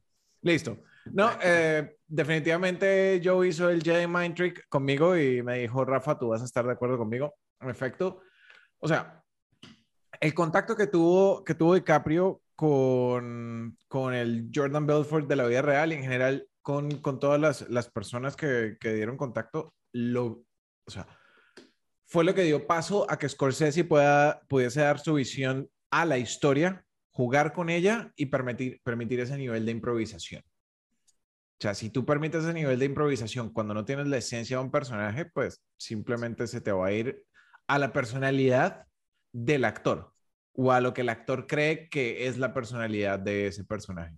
Entonces creo que se benefició 100%. Ahora, tampoco sabemos si realmente él era tan así en la oficina, por ejemplo. Es, que, bueno, ahí, aquí no, no quiero como pisar categorías que vienen un poquito más adelante, pero no me va a quedar de otra, voy a, voy a pisar levemente una, así que tiene que ver, y, y, yo estoy de acuerdo con lo que dijeron ambos realmente, porque, o sea, un poquito más, digamos, con, con lo que dijo Joe del por qué se beneficiaron, ¿cierto? Obviamente el contacto con las personas de la vida real les ayudó en su interpretación, pero también, digamos, JP eh, eh, dio en el blanco con, algo. Como eran actores, como lo mencioné, digamos, un poquito antes, de comedia, los comediantes están acostumbrados, digamos, como a, improvisar mucho, ¿sí? Entonces, la combinación de la improvisación con conocer el personaje, como mencionó Joe, por, por eso que digo que estoy de acuerdo con, con ambos hasta cierto punto, les ayudó mucho. Y esa es una de las razones por la cual la película dura tres horas, ¿sí? Precisamente porque dejaban que la, que la cámara rodara, ¿cierto? Y que ellos, digamos, entonces actuaran como ellos pensaban que actuarían sus personajes en, en ciertas, digamos, entonces ocasiones. Entonces, por eso, pues que, que eh, la, la, película fue, fue tan larga, e incluso, digamos, o sea, el corte del, del, director, digamos, es como hora y media más, más largo todavía. Entonces, cuatro horas. sí, cuatro horas y media aproximadamente. Entonces, claro que jugó un rol, yo, yo sí pienso, y pienso que sí fue beneficioso para los actores tener ese contacto, porque les dio la confianza, ¿cierto?, de poder, digamos, entonces hacer la encarnación adecuada de sus personajes, eh, digamos, como familiarizarse con ellos. O sea, yo sí pienso, digamos, porque alguien que, que la puede tenido muy difícil, un ejemplo, Daniel Day-Lewis, cuando es el papel de Lincoln. Ahí sí, JP, ¿quién diablo sabe cómo era Lincoln? ¿Sí? O sea, ¿quién diablo sabe cómo hablaba Lincoln? no, sí, o sea, pues no, o sea, si, si hubo grabaciones... Lo, lo, de la voz que hizo Daniel de Luis ahí, obviamente no es igual que la de Lincoln porque nadie lo puede escuchado, pero él lo intentó hacer así porque por referencia había escuchado que Lincoln tenía un tipo particular de voz, entonces trató de imitar lo que a él le parecía. al final, por, e, por, e, por eso digo que, que tuvo que haber sido un, un reto muy grande por, porque uno no sabe realmente cómo era el personaje, entonces tú tienes como que crearlo. Y aparte de crearlo, entonces tienes que confiar en tu actuación y que la audiencia te lo compre después. ¿Sí? porque ahí viene el otro punto. Entonces, mientras que eh, una, en un escenario como este, como una historia bastante reciente, entonces, o sea, pues tienes a la persona enfrente, ves cómo habla, puedes ver sus, sus no sé, sus manerismos, las muecas que hace, ¿cierto? Las muletillas que tiene. Eh, eh, y, y, todo eso es sumamente importante a la hora, digamos, entonces, pues, ¿no? De, de, de, de crear un personaje ¿cierto? Y eso obviamente influye en tu actuación. Así que claro. pienso obviamente... le doy un punto al tema, pero eso sí, a mí me falta... un tema aquí. Que, que a diferencia, por ejemplo, de, de Lincoln, eh, Jordan Belfort sí fue famoso, pero no está, digamos, dentro de la cultura pop o dentro del top of mind de la gente. No es como que hagas una película, perdón, me como que hagas una película... De Jerry eh, Lewis. ¿De, de la vida de Jerry Lewis. De Jerry Lewis. Ok, exactamente, que la gente sabe cómo actúa, que la gente sabe cómo se mueve. Pero Ralphie, pero puedes entrar a YouTube y puedes ver videos de Belfort, o sea, el, tipo tiene, sí, videos por todos lados. Claro. Eh, el, el, Rami Malek hizo la de, la de Freddie Mercury de, de video prácticamente también. Exactamente. O sea, es más, es más, yo tuve un problema incluso con esa actuación también porque él, o sea, fue una imitación, digamos, de Freddie Mercury y más, mm. y ni siquiera muy buena porque no cantó las canciones que sí lo hizo Val Kilmer en The Doors. Un ejemplo. Y con esto cumplimos la cuota de Val Kilmer del podcast. Exactamente. No, no, no, no, no, no. No me van a salir con eso. No, no. Yo no, yo no siempre menciono a Val Kilmer. ¿Ok? Pero bueno, eh, eh, pienso entonces, porque fue, fue, un punto muy, muy interesante. No quiero, digamos, entonces, pues no descartar del todo, como mencioné, lo que, lo que dijo JP me pareció interesante y pienso que jugó un rol. Pero sí estoy totalmente de acuerdo con lo que dijo yo, pues de que obviamente el actor se beneficia muchísimo más si tiene contacto, digamos, con, con la figura, por todo el personaje, digamos, que está interpretando. En honor a la gran actuación de Leonardo DiCaprio en El Lobo de Wall Street, haremos el siguiente ranking. Las top 10 mejores actuaciones de Leonardo DiCaprio en su carrera. Como es de costumbre, JP, vamos a empezar contigo. Bueno, bueno, bueno. Las 10 películas de DiCaprio. 10 Pero mejores actuaciones de DiCaprio. Sí, pero es que en realidad tampoco son muchas las películas que conocemos de DiCaprio. Entonces voy a ordenar las 10 películas que yo conozco de DiCaprio y las voy a ordenar en, como para, ¿cierto? Porque la verdad que si se me salen de aquí dos o tres que, que, que hizo y que, y que no están, es porque son las dos o tres que faltaron. Pero te, te voy a dar un ejemplo. Te, te voy a dar un ejemplo, JP, digamos. Una pe- película que no sería considerada muy buena y es reciente, es una que se llama J. Edgar. Cierto que no resultó ser muy buena, pero la actuación de él, eh, digamos, entonces, o sea, puede ser considerada buena. Entonces, ahí es donde Estamos, estamos rankeando la actuación más no la película. ¿Ok? Claro, películas que yo he visto. Voy a empezar desde el del 1 para abajo. ¿Ok? Había una vez en Hollywood. Es que la película me gusta mucho. El tema me gusta mucho. Muy bien, Las JP. personas que salen me encantan, porque me encanta, ¿cierto? Todo, todo, todo ese ambiente en el, en, el, en el cual se arma la película. J- J- J- JP, te extiendo desde ya la invitación, porque esa va a ser la próxima película de Tarantino que vamos a hacer aquí en Las Repetibles. Para cuando hagamos el episodio, eres bienvenido, digamos, a Ah, regresar, muchas gracias. porque esa película, aquí mi- mis estimados colegas saben que a mí me encanta. Sí, sí. Una película simple, simple, simple, pero muy buena. El Gran Gatsby me gusta mucho. Creo que hay un punto con, con DiCaprio, desde cierto, en- y hay, o sea, no, no es, no es algo que yo piense, porque a mí me gusta cómo actúa eh, eh, Leo, pero creo que en varias películas ha hecho el mismo personaje. Da, por, no me ataquen, no me ataquen, no me ataquen, pero creo que tiene un dejo en varias películas de hacer tender a ser el mismo. Ok, no es un ataque, pero sí te voy a pedir que respaldes la declaración que acabas de hacer, ¿ok? Entonces, que la sustentes. Ya, Django sin cadena. Dar, Por dar por lo menos dos o tres ejemplos de en Ya. qué película hizo el mismo personaje. Ya, En tu el- opinión, obviamente. No el mismo, pero sí de por de decir que el mismo. Django sin cadenas. Ajá. Ahí hizo el mismo personaje que dónde. ¿Que en cuál?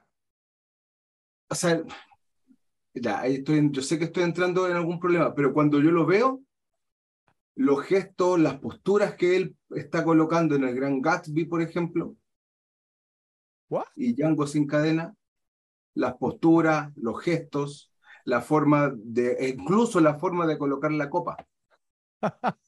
¿Ya? No lo lograrás ahora. Es una, es una apreciación personal. Ya, a mí me gusta Leonardo DiCaprio. Le encuentro que es un excelente actor. Creo que tuvo todo en contra Leonardo DiCaprio cuando hizo el Titanic. Todo en contra. Se le vino todo el mundo en contra y supo darlo vuelta Sí. Y supo a darle vuelta muy bien. ¿Ok? Eso, solamente eso. Ahí viene su película favorita, la que verán hoy día antes de acostarse, Atrápame si puedes. Otra película que vi hace muy poco que me encantó, que ahí sí que nada que ver con lo que yo estaba diciendo delante, No miren arriba. ¿La vieron? Esa, eh, esa es una de las últimas que hizo, ¿no? Mm. Sí. Yo- que yo no la he visto toda- Yo, todavía. yo tampoco la he visto todavía. No, Yo, no la he yo sí la vi, la verdad, entretenida, está, está buena, pero no, no me encantó así, pero está, No, está bien. pero está buena. Jennifer Lawrence. Pero re- recuerden que no estamos evaluando la película, estamos evaluando la No, actuación. la actuación. No, la actuación de él. Django sin cadenas. Me gusta. Me gusta la actuación que tiene, aunque de repente está cayendo demasiado en, un, en ese papel. Eh, ya, pero bien. Bien, me gusta. Bien. Luego empezamos ya con, como les dije, hay para atrás ya las otras películas, La Isla Siniestra, entretenida, eso sí que es para verla una vez. No. Sí, ¿sabe por qué, Joe? Para verla una vez. Porque eh, ustedes vieron, ¿cuántas veces vieron esta película de, de, del niño que, que ve gente muerta? El sexto sexto, sentido. sentido. Yo la he visto muchas veces. Yo la he visto muchas veces. Yo la vi una vez. Es que lo que pasa es que cuando me matan al final, cuando ya es algo que uno tiene como tan, tan, tan, tan secreto, y me lo matan y me sé el final, Sí, El giro, el Eh, giro eh, al final. en, ese, en ending. ese tipo de película, como que, me, como que me matan un poco la película. La encuentro buena, Lo- pero lo- como que lo- me la matan. Lo único que, que la hace entretenida, esa en particular, digamos, es que una vez que sal- sabes el giro, Ver los Empieza- detalles. empieza como a detallar, porque en la película te van dando como pistas de que él estaba muerto, Mm, ¿sí? Entonces, pues sí. digamos, Y ahí está la segunda vez que la viste. empieza como a detallar en ese tipo de cosas, pero ya Pues, después claro. como la cuarta, ejemplo- quinta ya... Por estoy de ejemplo, acuerdo, que nunca le muestran la espalda y cosas así, claro. Estoy de JP. acuerdo. JP, tienes que ver más la isla siniestra. Tienes que ver más Eh. la isla siniestra. No, sí, le he visto como tres veces. Le he visto como tres veces. Eh, y luego vienen las películas que sí realmente mm, he visto. Mira, les voy a contar. El origen la vi una vez, pero la encuentro buena, De simpática. acuerdo contigo. Titanic la vi dos veces, pero por obligación, porque primero fui con unos amigos y después me obligaron a ir a verla a ustedes, ya saben. Los mismos amigos. Yo creo, yo creo, y corrígeme si me equivoco, Ra- Ralphie, que esa está en tu top 5 de las que más te has repetido en tu vida. ¿No? No. Ok, Y otra ok. que he O visto, sea, el hecho de que me, hayas- me hayas invitado a verla más veces que otra película no quiere decir que me la haya repetido. No, no, no, no, no. No, eso no es así, Ralph. Y que, y que la tengo en todos los formatos de video. Exactamente. claro, y el soundtrack. Total, la tiene hasta en laser. Sí, sí, sí. Yo por ahí vi, un- vi, vi- vi una foto, digamos, de JP así. Ojo, JP. Ojo, ojo, ojo, ojo. O sea, el, el proble- el problema, el problema es que estaba, estaba detrás de Alfredo. Salía mi cabecita por aquí. Yo fue el que tomó la foto. La idea. ¿Y dónde estabas parado? En el mástil. Vamos.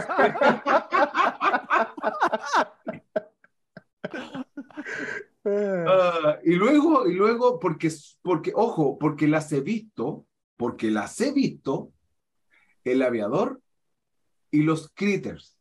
No, no Eh, eh. digo, El aplauso por el aviador, ¿ok? No. Total, total, total, ya verán por qué. no nombro Revenant porque no lo he visto. Uy, no. Ok, Así que no puedo decir si es bueno o malo. ok. Bien. Aplaudo tu, tu honestidad también. Ok. Muy, muy, muy bien. JP, interesante el ranking. Eh, vamos a ver qué nos dicen los repes en la sección de comentarios eh, cuando lo vean. Vamos a pasar ahora con Ralphie. Adelante, Ralphie. Escuchamos tu ranking. A ver, bueno, aquí ya, ya muchas menciones honoríficas en el ranking anterior, entonces acá me voy de una con lo que es. ¿Listo? Vamos con la número uno. Para mí, mejor actuación de Leonardo DiCaprio, Catch Me If You Can, Trápame Si Puedes, del 2002. Me encanta, altamente repetible, la mencioné antes. Número dos, Gangs of New York, Pandillas de New York, del 2002. Ok, Ok. muy, muy buena. Una que a mí me gusta mucho, y creo que aparte de, o sea, el personaje, el tema de cómo manejó el, el acento, es Diamante de Sangre del 2006. Una película altamente repetible, muy buena actuación de Leo y sobre todo porque supo muy bien hacer el, el acento este mixto africano, eh, centro, centroafricano blanco. Sí, Ujú. tía E, bro. Tía E. Ujú. Después, eh, número cuatro, Django. A diferencia de JP, a mí me gustó la actuación de él. Me parece que la, la supo hacer muy, muy bien. Una muy buena película, repetible, y creo que el personaje de, de Leonardo DiCaprio fue muy, muy, bien, muy bien logrado. Ahora, si quisiera aclarar, no, no me quedó claro si JP dijo que no le había gustado la actuación o si él decía que estaba repitiendo la actuación. Creo que son dos No, cosas dijo que di- estaba repitiendo la actuación. Yo jamás he dicho, o sea, yo creo que ninguna de las películas que nombré, salvo el Titanic y el Aviador, eh, he dicho que no me han gustado. Ah, ok. Sí me gusta, ¿cierto? Solamente que uno ve ese personaje y como que le recuerda al otro, Ya, ok, ok. Bueno, ¿ya? bien. Ok, perfecto. Entonces, eh, número 5, The Great Gatsby, El Gran Gatsby, 2013. La película me parece muy, muy buena. Eh, creo que la interpretación sobre el libro estuvo muy bien y la actuación de Leo estuvo muy, muy, muy bien lograda. A pesar de no ser tan repetible. Sí. Número 6, The Departed, Los Infiltrados del 2006. Muy buena actuación. Ahí tengo que decir, por ejemplo, em, diferente a lo que dice JP, creo que el papel que, que, él hizo ahí lo logró muy bien y fue un papel muy, muy separado de cómo actúa Leo regularmente. Entonces, digamos, por ese lado, puntos para él. Número 7, Shutter Island, La Isla Maldita. Ok, la actuación fue muy buena. La película es muy, muy buena. No es tan, tan, tan, tan repetible, pero me la he visto varias veces. Ok, número 8, a pesar de que como película debería estar mucho más alta en el ranking, como actuación, Once Upon a Time in, Hollywood, era una vez en Hollywood, entró al 8. O sea, así fue una muy buena actuación. No creo que haya sido de las más destacadas de Leo, pero muy buena. Número 9, a pesar de que la película no me la, no me la vi mucho, no me, no me gustó tanto, honestamente. Creo que el, eh, Leo hizo una muy buena actuación. Inception del 2010. Y una que a mí me gustó que honestamente me pareció una de, de, las, de las películas en que, en que Leonardo DiCaprio actuó muy cool al principio de su carrera. Al principio fue The Beach del 2000, del 2000 de Danny Boyle. No es la mejor película, pero la actuación de Leo fue muy buena. No sé, Rafi, iba bien. Eso es el problema. iba bien, pero en la última. yo creo que yo creo que la, que, la, que la mención del personaje de Rick Dalton, que en esa película él tenía un bigote también ahí como que te descuadró un poquito. sí. o por lo menos, no en la película completa, pero por lo menos cuando hizo la escena del, del, episodio del oeste. Sí. Sí, sí, correcto. Bueno, eh, un ranking interesante. Ralph, vamos a llamarlo un serviceable ranking, ¿cierto? O sea, bien, estuvo bien, estuvo bien.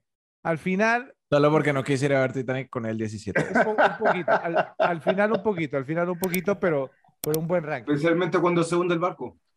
Vamos a ver qué dicen los repes en la sección de comentarios. Bueno, Joe, eh, te toca. Vamos a escuchar tu ranking ahora. Ojo, el renacido, ¿qué pasó? Voy, a, voy a comenzar con unas menciones honoríficas. Eh, quiero comenzar con la primera, eh, de las mejores actuaciones de Leonardo DiCaprio en esta película, haciendo de el rey Luis y Philip en El hombre de la máscara de hierro de 1998. Eh, es muy buena porque hace doble papel, son dos rangos totalmente diferentes y los dos me parece que los hace muy bien. Eh, una película también acompañada de grandes actores que salían en esa película. la otra mención honorífica que tengo es Frank Abagnale Jr. en Atrápame si puedes del 2002. Eh, es mención honorífica porque pienso que la película es muy buena, más como actuación, digamos que no entra en mi top 10, aunque, aunque sea buena. Eh, y la última que tengo como este, mención honorífica es el papel de Danny Archer en Diamante de Sangre de 2006. También consigo contigo, Rafa, muy, muy, muy buena actuación. El tema también del acento, muy, muy buena. Ok. Eh, ok, número 10. Arrancamos con el top 10. El papel de Amsterdam Vallon en Pandilla de Nueva York de 2002. Muy, muy bueno. El número 10. El número 9, Cop, del origen, del 2010. Una película que yo sé que a Fred no le gusta mucho, pero que en verdad sí tiene una muy buena actuación. Eh, con DiCaprio haciendo un, un papel de acción, con, con, con, digamos, con muy buen eh, con muy buena actuación dramática también. Sí, una buena actuación, sí. La número 8, Teddy Daniels de La Isla Siniestra de 2010, Shore Island, esa película ya está por más dicho, que a mí me gusta mucho.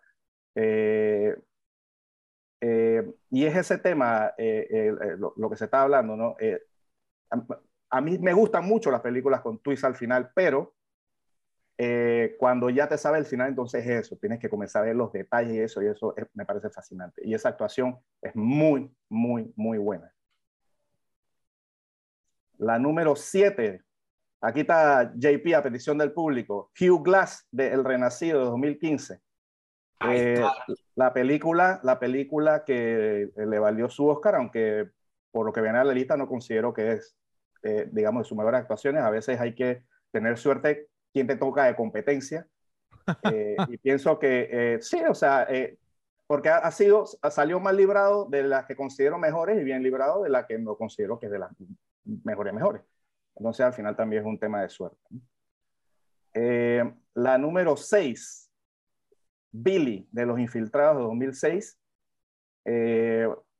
Un papel que, que, que también requirió mucho rango, o sea, ese, ese papel que hizo DiCaprio en esa película es brillante, extraordinario. De número 6, yo, de verdad, wow. De número 6. Ok.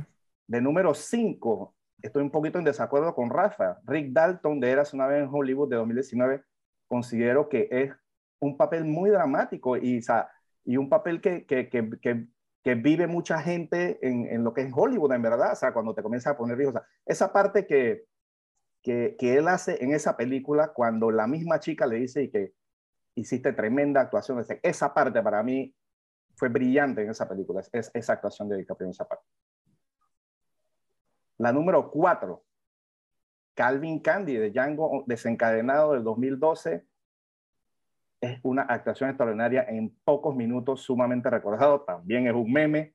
Bueno, Leonardo DiCaprio es medio que un meme ambulante, ¿no? Tiene muchos memes, pero, pero esa actuación de Calvin Candy como ese personaje totalmente despreciable y de, de hecho DiCaprio mismo lo ha dicho, o sea, yo quise hacer esta película eh, eh, de, para, para, para o sea, me, me, me costó hacer de, de un tipo tan despreciable. Eh, la número tres, nadie la mencionó hasta ahora. Eh, la tengo bien alta por el nivel de dificultad en el momento. Y es Arnie Grape de A quien ama Gilbert Grape de 1993. Para la edad que tenía DiCaprio, el papel que hizo eh, es simplemente brillante. O sea, es un papel de un actor de 30 años.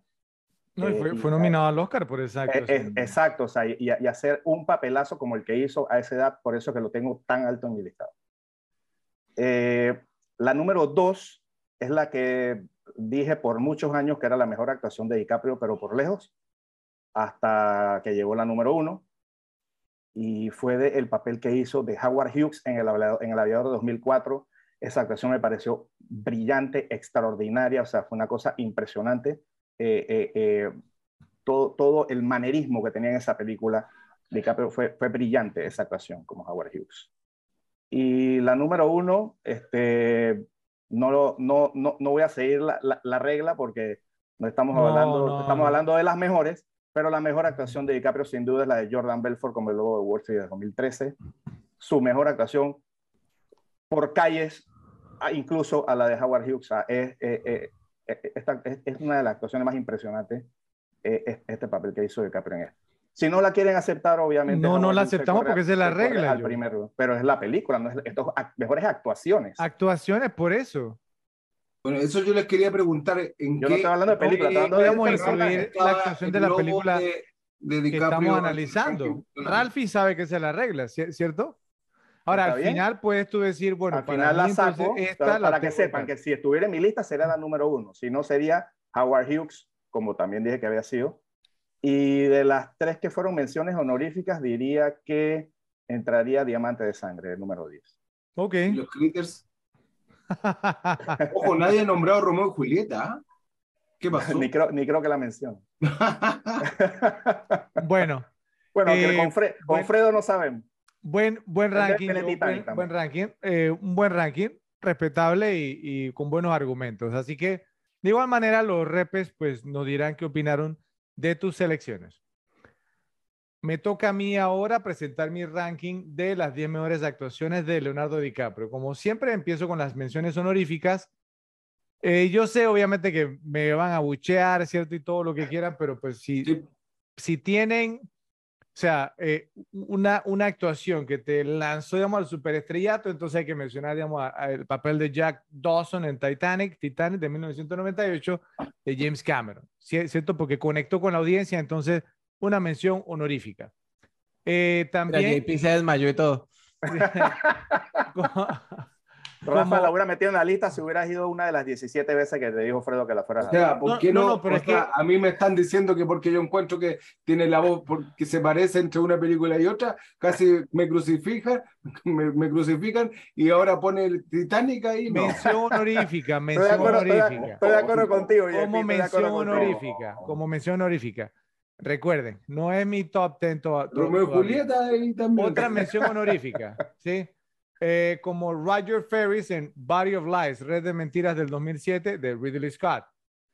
Eh, esta también mención honorífica. La película no es de mi total agrado, pero la actuación de él sí, como Edward Teddy Daniels en Shutter Island, la isla siniestra del 2010 de Martin Scorsese.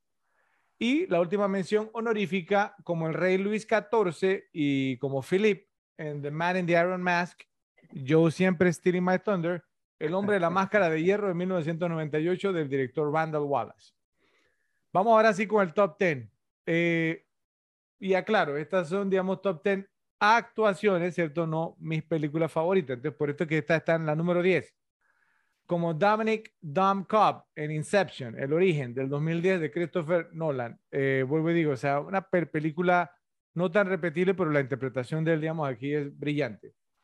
La número 9, bueno, la quería JP, ahí la tienes, como Hugh Glass en The Revenant, El Renacido del 2015 de Alejandro González Iñarritu. La número 8, como Rick Dalton en Once Upon a Time in Hollywood, Eras una vez en Hollywood del 2019 de Quentin Tarantino. La número 7, como Monsieur Calvin J. Candy en Django Unchained, Django sin cadenas del 2012, también de Quentin Tarantino. La número 6, esta creo que Joe no la incluyó en, en su ranking, ni JP tampoco, pero Ralphie creo que sí la incluyó como Amsterdam Ballon en Gangs of New York, Pandillas de Yo Nueva York del 2002 de Ma- Martin Scorsese. Y tú no la incluiste, Joe, ¿verdad? Yo la tenía Sí, de sí, 10. sí, yo ¿Película con. Daniel Day-Lewis no la va a incluir? Ah, bueno, sí es cierto, sí. Pero JP sí, sí no lo mencionó. Es así. ¿Por qué no la vi? Ah, ok, ok. Bueno, Ujú. si sacas a Cameron Díaz en la película y la reemplazas, no sé, con una mejor actriz en ese papel, sería más repetible todo. Con Michelle. Con Michelle Pfeiffer, un ejemplo. ¿Cuál, sí. Williams? Bueno, la número 5, como Frank Abagnale Jr. en Catch Me If You Can, Atrápame Si Puedes, del 2002 de Steven Spielberg. Una gran actuación, pero top 5. La número 4, como Arnie Grape en What's Eating Gilbert Grape, A King Ama Gilbert Grape, de 1993 del director Lassie Hall- Hallstrom. La número 3, como Danny Archer en Blood Diamond, Diamante de Sangre, del 2006 de Edward Swick. La número dos, como Billy Costigan en The Departed, Los Infiltrados del 2006, de Martin Scorsese. Y la número uno, creo que digamos va a quedar bien claro, como Howard Hughes en The Aviator, El Aviador del 2004 de Martin Scorsese. Y yo concuerdo con lo que dijo Joe, si calificara El Lobo de Wall Street, para mí lo que hizo en esta película Leonardo DiCaprio es la mejor interpretación de su carrera. ¿Qué opinan? Sí, total, pero pues no califica. Un factor importante para que la película funcionara también fue DiCaprio, quien ofreció una de sus mejores actuaciones.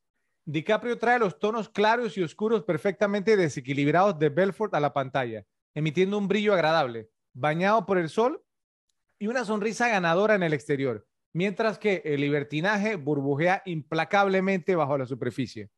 Incluso si las drogas, el alcohol, las aventuras extramatrimoniales y las prostitutas no se vuelven atractivas, su poder para usar y abusar de tales cosas debido a sus riquezas ciertamente lo hace. DiCaprio es igualmente bueno mostrando la exuberancia excesiva de Belfort cuando las cosas van bien, así como también él mismo es el choque del corredor de bolsa cuando la vida comienza a desmoronarse para Belfort. Entonces, les pregunto lo siguiente. Leonardo DiCaprio es uno de los actores más populares, queridos y taquilleros de la historia. Al aceptar hacer el papel de Jordan Belfort, se arriesgó a que la audiencia lo odiara, ya que el personaje es realmente, un perso- realmente despreciable y que lastimó a muchas personas. Sin embargo, el carisma de DiCaprio logró que incluso algunos hasta se identificaran con el lobo de Wall Street. Entonces la pregunta es, ¿qué hace que DiCaprio pueda interpretar cualquier papel, no importa qué tan desagradable sea, y aún así poder contar con que su buena apariencia y carisma harán que la audiencia no lo odie? Empecemos contigo, JP. Bueno, porque la pregunta más complicada me la hace a mí. Empezamos conmigo. Mira, Fred, yo creo que, que, que, como tú estabas diciendo, el carisma que tiene, esa llegada y, esa improvisación que cuando, cuando empezaste a hablar, tú lo dijiste, eh, se encontró en esta película creo que fue en esta, ese personaje cómico que no había sacado antes. ¿Cierto? Eso, por ejemplo, que, que improvisa, hay varias escenas que, que, hemos visto en esta película que son totalmente improvisadas y son sacadas del, del cerebro de DiCaprio. Y eso le llega a la gente.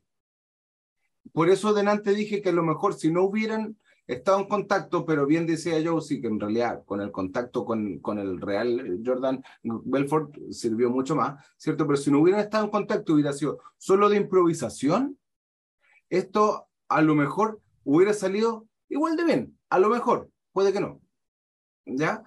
Eh, y otra cosa, que la compenetración que tiene con sus compañeros, por ejemplo, se veía ahí, yo no sé si habrá sido real o no, pero esa como química que tenía con, con su amigo, ¿cómo se llamaba? Sorry. Jonah Hill, con Donnie. Con Donnie, ¿cierto? Que, que lo interpreta Jonah Hill. Esa química que se armó ahí era increíble. O sea, es, esa dupla se notaba cuando uno hablaba y el otro le, le estaba respondiendo y era como una conversación de amigos. Y yo creo que todas esas cosas llegan y llegan al público de una forma que tú lo estás viendo y te sientes representado por ello, aunque tú jamás en la vida te hayas sentado a fumarte algo, algún, algún tipo de droga. Creo que eso es lo que hace que la gente lo vea y diga, ¿sabes qué? Aunque, aunque yo jamás me he robado un, un dulce en el supermercado, me gustaría llegar a ser como, como, como fueron ellos. Eso. Ok, muy buena aspiración, JP. Bueno, eh, bueno, pero, pero mira, mira, mira que estoy totalmente de acuerdo contigo y yo lo he expresado, lo he dicho en varios episodios, que Leonardo DiCaprio es mi actor favorito, vamos, hoy por hoy. Y siento, aunque acabo de, mencionar que es un actor muy popular, ¿cierto? Y querido, que a veces no lo apreciamos del todo, ¿sí? Porque, eh, eh, o sea, es, es como decir, eh, una interpretación como esta, ¿sí? Yo estoy seguro y creo que también estar seguro de que no estoy pisando una categoría más, adelante porque no creo que esta escena alguien la haya puesto como una de las mejores, ¿sí o qué? Pero la escena donde él, está discutiendo con su esposa que está en la cama, que ella le tira el agua en, la cara, ¿se acuerdan? Bueno, yo estoy seguro, yo, yo estoy seguro que en el guion simplemente aparecía como, pues, como que él decía Venecia, ¿cierto? Que en Venecia, que... Pero entonces él, él le da un, un toque él, él hace como un shimmy, ¿sí? Como un, eh, como, como un bailecito ahí cuando está hablando con ella. Son detalles como esos que realmente hacen que a ti te agrade el personaje, aunque es un desgraciado, ¿sí? Porque el tipo cae bien. El tipo tiene de, el carisma, no se le sale por los poros. Entonces, cuando, cuando él hace ese pequeño detalle con el shimmy, ¿sí? eso no está en el guion, eso se lo, se lo da él a la actuación. Y, era importante porque obviamente él está tratando como de reconquistar a su esposa en ese momento y él sabe lo que tiene que hacer. Y ese es un detalle que se lo tuvo que haber dado DiCaprio al personaje. ¿Qué opinas, Ralphie? Sí, eh, completamente de acuerdo. Mira, yo creo que una de las cosas que, que precisamente salva a Leo de, de, terminar enterrado por, por este personaje es, es la separación que logra entre personajes. O sea, tú tienes a, a Leonardo DiCaprio siendo de Jordan Belfort no lo asocias con ningún otro de sus personajes. Los personajes que hace posterior a Jordan Belfort, no lo asocias jamás con Jordan Belfort. Entonces, eso, eso lo salva de quedar, de quedar typecasted o quedar enterrado por el, por el mismo papel. Fuera, pues, digamos, de, de todo, todo su tema con, con, la actuación de comedia, que era algo que no había, no había hecho, pero termina siendo un talento que, que tiene. Entonces, ver otra faceta de él como actor desconectada de, los personajes que ya venía haciendo. Ok. Eh, ya, ya vemos que Ralphie ya es segunda vez que, que, lo hace, ¿no? Está como en on a first name basis con, con DiCaprio, ¿no? Le dice Leo, ¿cierto? ¿No? Se más, más, corto que decir, más corto que decir DiCaprio. bueno, eh, a ver, Joe, ¿qué opinas? y bueno, o sea, yo, yo pienso que al final eh, digo, digamos, aparte de los, obviamente los, los, notorios talentos que tiene eh, de manera actoral DiCaprio, eh, por lo menos en este personaje tampoco es que era un personaje, obviamente no era un personaje bueno, pero tampoco era, qué sé yo, Amon Gep, o sea, no era un tipo tan despreciable, eh, era un tipo chistoso y obviamente la película no se, digamos, no se enfocó en hacer el, el, el personaje que cayera despreciable, o sea, de, repente si hubieran querido hacerlo eso, hubieran puesto, no sé, eh, a, gente muriéndose de hambre o suicidándose porque el tipo los estafó. Pero en eso no se basó la película. Entonces, hicieron que el personaje de él fuera agradable hasta el punto de que sepa que es despreciable, pero digamos que no es un tipo detestable. Eh, eso, eso pienso que, que fue, lo que pasó con esta película en particular. Obviamente, DiCaprio tiene también el, el, ese carisma, ¿no? Ese carisma de, prácticamente no caer mal haciendo nada. Eh, eh, o sea, este personaje es, es, más o menos, no igual, pero el estilo de los, de los personajes de mafiosos de las películas de Scorsese también. O sea, que son gente mala, lo que sea, y esos son hasta peores, son asesinos, no sé qué, pero tú, pues de alguna manera tienes algo de simpatía. Entonces pienso que, que, también es un poquito también la marca de Scorsese, de cómo, de, de, de Scorsese, de cómo él desarrolla su personaje. Mm. Y sabe una, sabe una cosa que estaba pensando ahora, que en ningún momento tú le ves un rostro a una víctima de Jordan Belfort. Y yo creo que ese es un punto. Tú no ves rostros de gente que haya estafado. Y yo creo que ese es un punto. Es como ver la casa de Babel, que no le están robando a nadie, ¿cierto? Ellos están haciendo su plata y la gente que va saliendo de la casa de Babel son todos felices. Yo okay. creo que por ahí va la cosa. Claro, sí, y todos son y, gente mala también. Yo lo mencioné, sí, sí, y, y, yo, yo, yo lo mencioné también, que, o sea, pues, que uno siente que la película no lo está juzgando, simplemente está mostrando sus acciones y ya se lo deja, digamos, como a la audiencia ¿eh? que lo juzgue. ¿Ok? Pero, pero vamos, entonces hay parte, digamos, por, por ese tema, digamos, entonces que DiCaprio es tan carismático ¿cierto? Entonces, o sea, pues que es como difícil, ¿no? Un poquito difícil juzgarlo, pero bueno, vamos a hablar de eso un poquito más adelante. Cuando uno piensa en una película de Martin Scorsese, las primeras imágenes que vienen a la mente son oscuras, violentas y serias. Sus películas más célebres son Taxi Driver, Raging Bull, Toro Salvaje, Goodfellas, Buenos Muchachos y The Departed, Los Infiltrados. Todas muestras intensas e intransigentes del cine en su máxima expresión. Scorsese, sin embargo, nunca ha sido fácil de encasillar. Recordarán que siguió a Casino con Kundun, que creo que esa le encantó a Joe cuando lo fue a ver al cine, que ingresó al territorio de Merchant Ivory con The Age of Innocence, la edad de, la inocencia, con la gran Michelle Pfeiffer, o que, o que precedió a los hermanos Cohen en la comedia surrealista con After Hours, después de hora. Scorsese es mucho más que mafiosos, mucho más que De Niro, Pesci y diatribas cargadas de blasfemias. En ninguna parte es esto más evidente que en El Lobo de Wall Street. Pocos cineastas podrían hacer una película completamente entretenida, tremendamente divertida y atractiva sobre un vil protagonista, pero Martin Scorsese es quien puede hacerlo.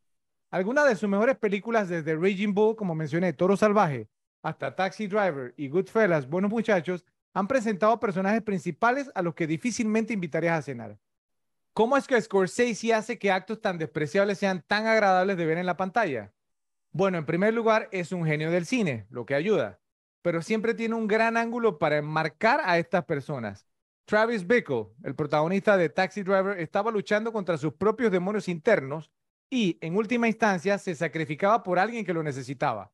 Por lo que, a pesar de que él era bastante desagradable como persona, tuvo un entendimiento entre la audiencia y el personaje que creó una empatía hacia su difícil situación. Scorsese pintó a Bickle como un antihéroe y este, marco, y este marco comprensivo se vio nuevamente en el ascenso y la caída de Henry Hill entre las filas de la mafia de Nueva York en Goodfellas, los buenos muchachos. Es la fascinación de Scorsese por las personas que operan fuera de las normas sociales y morales tradicionalmente aceptadas y la brillante recreación cinematográfica de sus vidas lo que emociona. Nos sumerge en sus pruebas, tribulaciones y negocios sucios y dice que podemos experimentar el lado oscuro durante un par de horas. Cuando pasan los créditos, somos liberados de vuelta al camino de la rectitud. Bueno, si eso queremos, ¿no? Esperemos que JP vaya por el camino de la rectitud. Eso es lo que hace que estas películas sean tan agradables. Scorsese representa inteligentemente este recuento de las acciones de Belfort con un elemento de alegría y humor. El Lobo de Wall Street es una comedia dramática que nuevamente sugiere que el género produce el mejor trabajo de Martin. Entonces les pregunto, ¿qué les pareció la dirección de Scorsese en esta película? Vamos a empezar contigo, Joe, que te encanta hablar de los directores. Adelante. Y bueno, ¿qué te puedo decir? O sea, eh, eh, Scorsese es brillante. O sea, de esta película, como muchas, por no decir todas las Scorsese, bueno, porque tampoco nadie es perfecto, también tiene sus caídas, pero eh, Martin Scorsese es alguien que sabe contar una historia, sabe transmitirte eh, a través de la cámara qué es lo que te quiere mostrar. O sea, eh, eh, esta última vez que en esta película, obviamente, este, me, me llamó mucho la atención y fue, digamos que le, puse más atención que la última vez que la vi, cuando pasó esa parte, pero desde, por ejemplo, detalles tontos como que la primera vez que este, que, que, ¿cómo se llama? Que Jordan conoce a la tía, la tía eh, eh, Emily creo que se llama. Eh, Emma. De una vez Emma. Scorsese, Emma, perdón, de una vez Scorsese te hace un plano como el que hablábamos en el capítulo de Top Gun. O sea, un plano con referencia, pero los personajes están sumamente cerca. Y eso es como un presagio de lo que te muestra después cuando se encuentra con ella, la parte que dice que, oye, este me está tirando a los perros y esta me está tirando a los perros. O sea, ese plano desde antes ya te muestra un, digamos, un acercamiento entre esos dos personajes un poquito extraño y que después entonces sabes por qué ese plano lo hizo como lo hizo. Entonces, este, son, son detalles como esos lo que hacen, digamos, brillante eh, cómo Scorsese maneja la narrativa, ¿no? Este, entonces, digo, obviamente, eh, Scorsese es, un crack, esta película es otra muestra de su gran talento y sin duda, o sea, volvemos al tema, otra merecida nominación, que bueno, que tampoco resultó en, en, en Oscar, como la gran mayoría, con el pobre Scorsese, pero, pero no, simplemente eh, brillante y una tremenda película. Ok. Ralphie. La dirección, la dirección de la película fue, fue increíble. Ok, ya se ha mencionado varias veces. Gran mayoría de las líneas fueron improvisadas. Imagínate el nivel de control, aunque suene anti...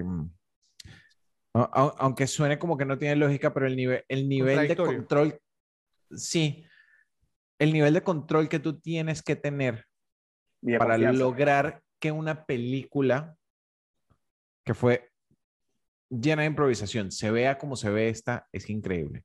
El nivel de tu capacidad de contar historias con imágenes para que enganches una película tres horas durante las cuales tienes completamente, eh, siempre está pasando algo, es increíble. O sea, más, no he visto el, el, corte del director que dice, creo que fue Fredo que dijo que duraba como hora y media más. No, no me puedo imaginar qué más, qué más pasa ahí. Sea, Scorsese tiene esa capacidad. Te muestra personajes que te agradan, te tiene conectado todo el tiempo y tiene un nivel de control sobre la historia que está contando increíble. Ok. JP. Yo eh, lo estaba escuchando, ¿ah? y sí, todo eso y mucho más. ¿no?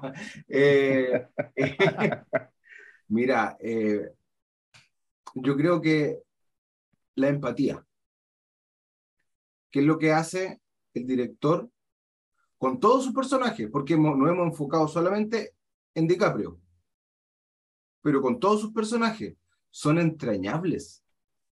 O sea, se toma el lujo de agarrar cada uno de sus personajes, ya hacerle una historia que a lo mejor no la cuenta, pero solamente con verlo, con ver su movimiento, con ver cómo se comportan, sabemos la historia de cada uno de ellos. Porque se da el tiempo, y por eso están las tres horas, se da el tiempo de en una conversación de pasillo, una conversación que a lo mejor más adelante no va a pasar más allá, como por ejemplo que la esposa de este de, de este de bigote se acostaba con el banquero no teníamos por qué saberlo.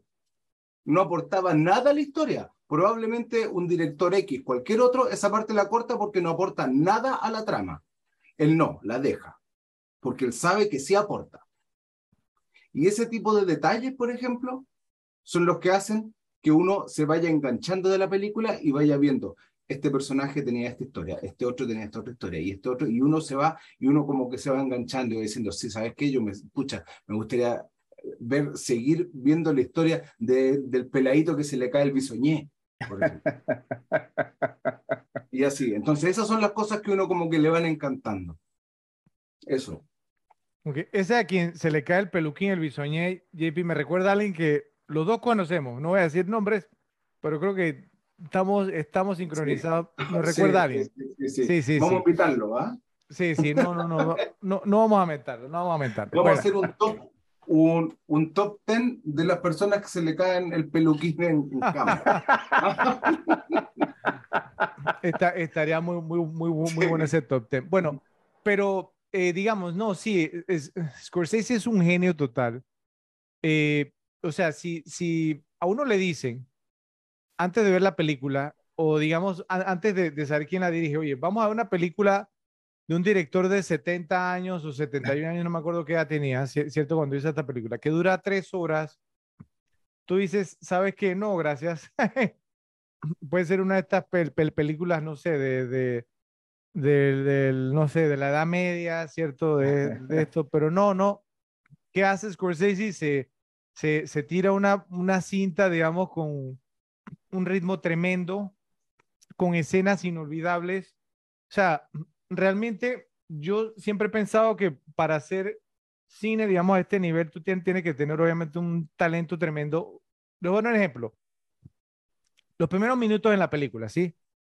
O sea, el ritmo, todo lo que nos dicen, eh, o sea, ¿quién se le va bien a la cabeza, digamos, pues no, que él va conduciendo un Lamborghini, ¿cierto? Y que, te, que el Lamborghini cambia de color y que te, bueno, que, que su esposa le está haciendo, digamos, ¿no? sexo oral, y, o sea, todas, todas estas cosas, todos estos detalles para conocer mejor al personaje, ¿cierto? De una manera entretenida, ¿sí vamos a entender? Eh, eh, eh, pero, pero, o sea, te, te, te, mantiene, digamos, en el borde del asiento, ¿sí? Luego, digamos, entonces el, el, el, el tipo ingiriendo drogas, eh, de todo tipo, o sea, eh, eh, rompe, digamos, el cuarto muro, la cuarta pared, le habla a la audiencia, todos los trucos, esta, esta cinta tiene todos los trucos que un director, digamos, entonces podría querer. ¿ok? Lo único que, que no hizo, si no me equivoco yo, fue cambiar como a blanco y negro en algún momento, ¿sí? un, un, un, par de cosas más, pero, pero el tema cámara lenta, o sea, es, tú ves esta cinta y tú piensas que es un director que está en su mejor momento, ¿sí? No una persona que tiene más de 70 años. Entonces es realmente admirable lo de Martin Scorsese y, y, bueno, o sea, y que si dura tres horas o no, yo les pregunto nada más a ustedes, o sea, ¿qué, qué le, qué editan de esta película? Sí, o sea, se me viene un, par de cositas a la cabeza, pero déjenla como está. es una obra maestra total, así que... Y, y, y crédito para Scorsese por no caer en que yo pienso que hasta ahí, digamos, llegaría su legado por no caer en, en, en, toda, esa, en toda esa política que hay ahora en el cine de, de, de forzar cosas, ¿no? De forzar cosas, de, de, forzarte un personaje porque sí, ¿sabes? No, él cuenta su historia, te guste o no te guste, la cuenta como él cree que se debe contar, eh, sin, sin disculparse. Entonces, ese, es el arte en su pura expresión, cuando tú muestras las cosas como son y no como la gente quiere que sean.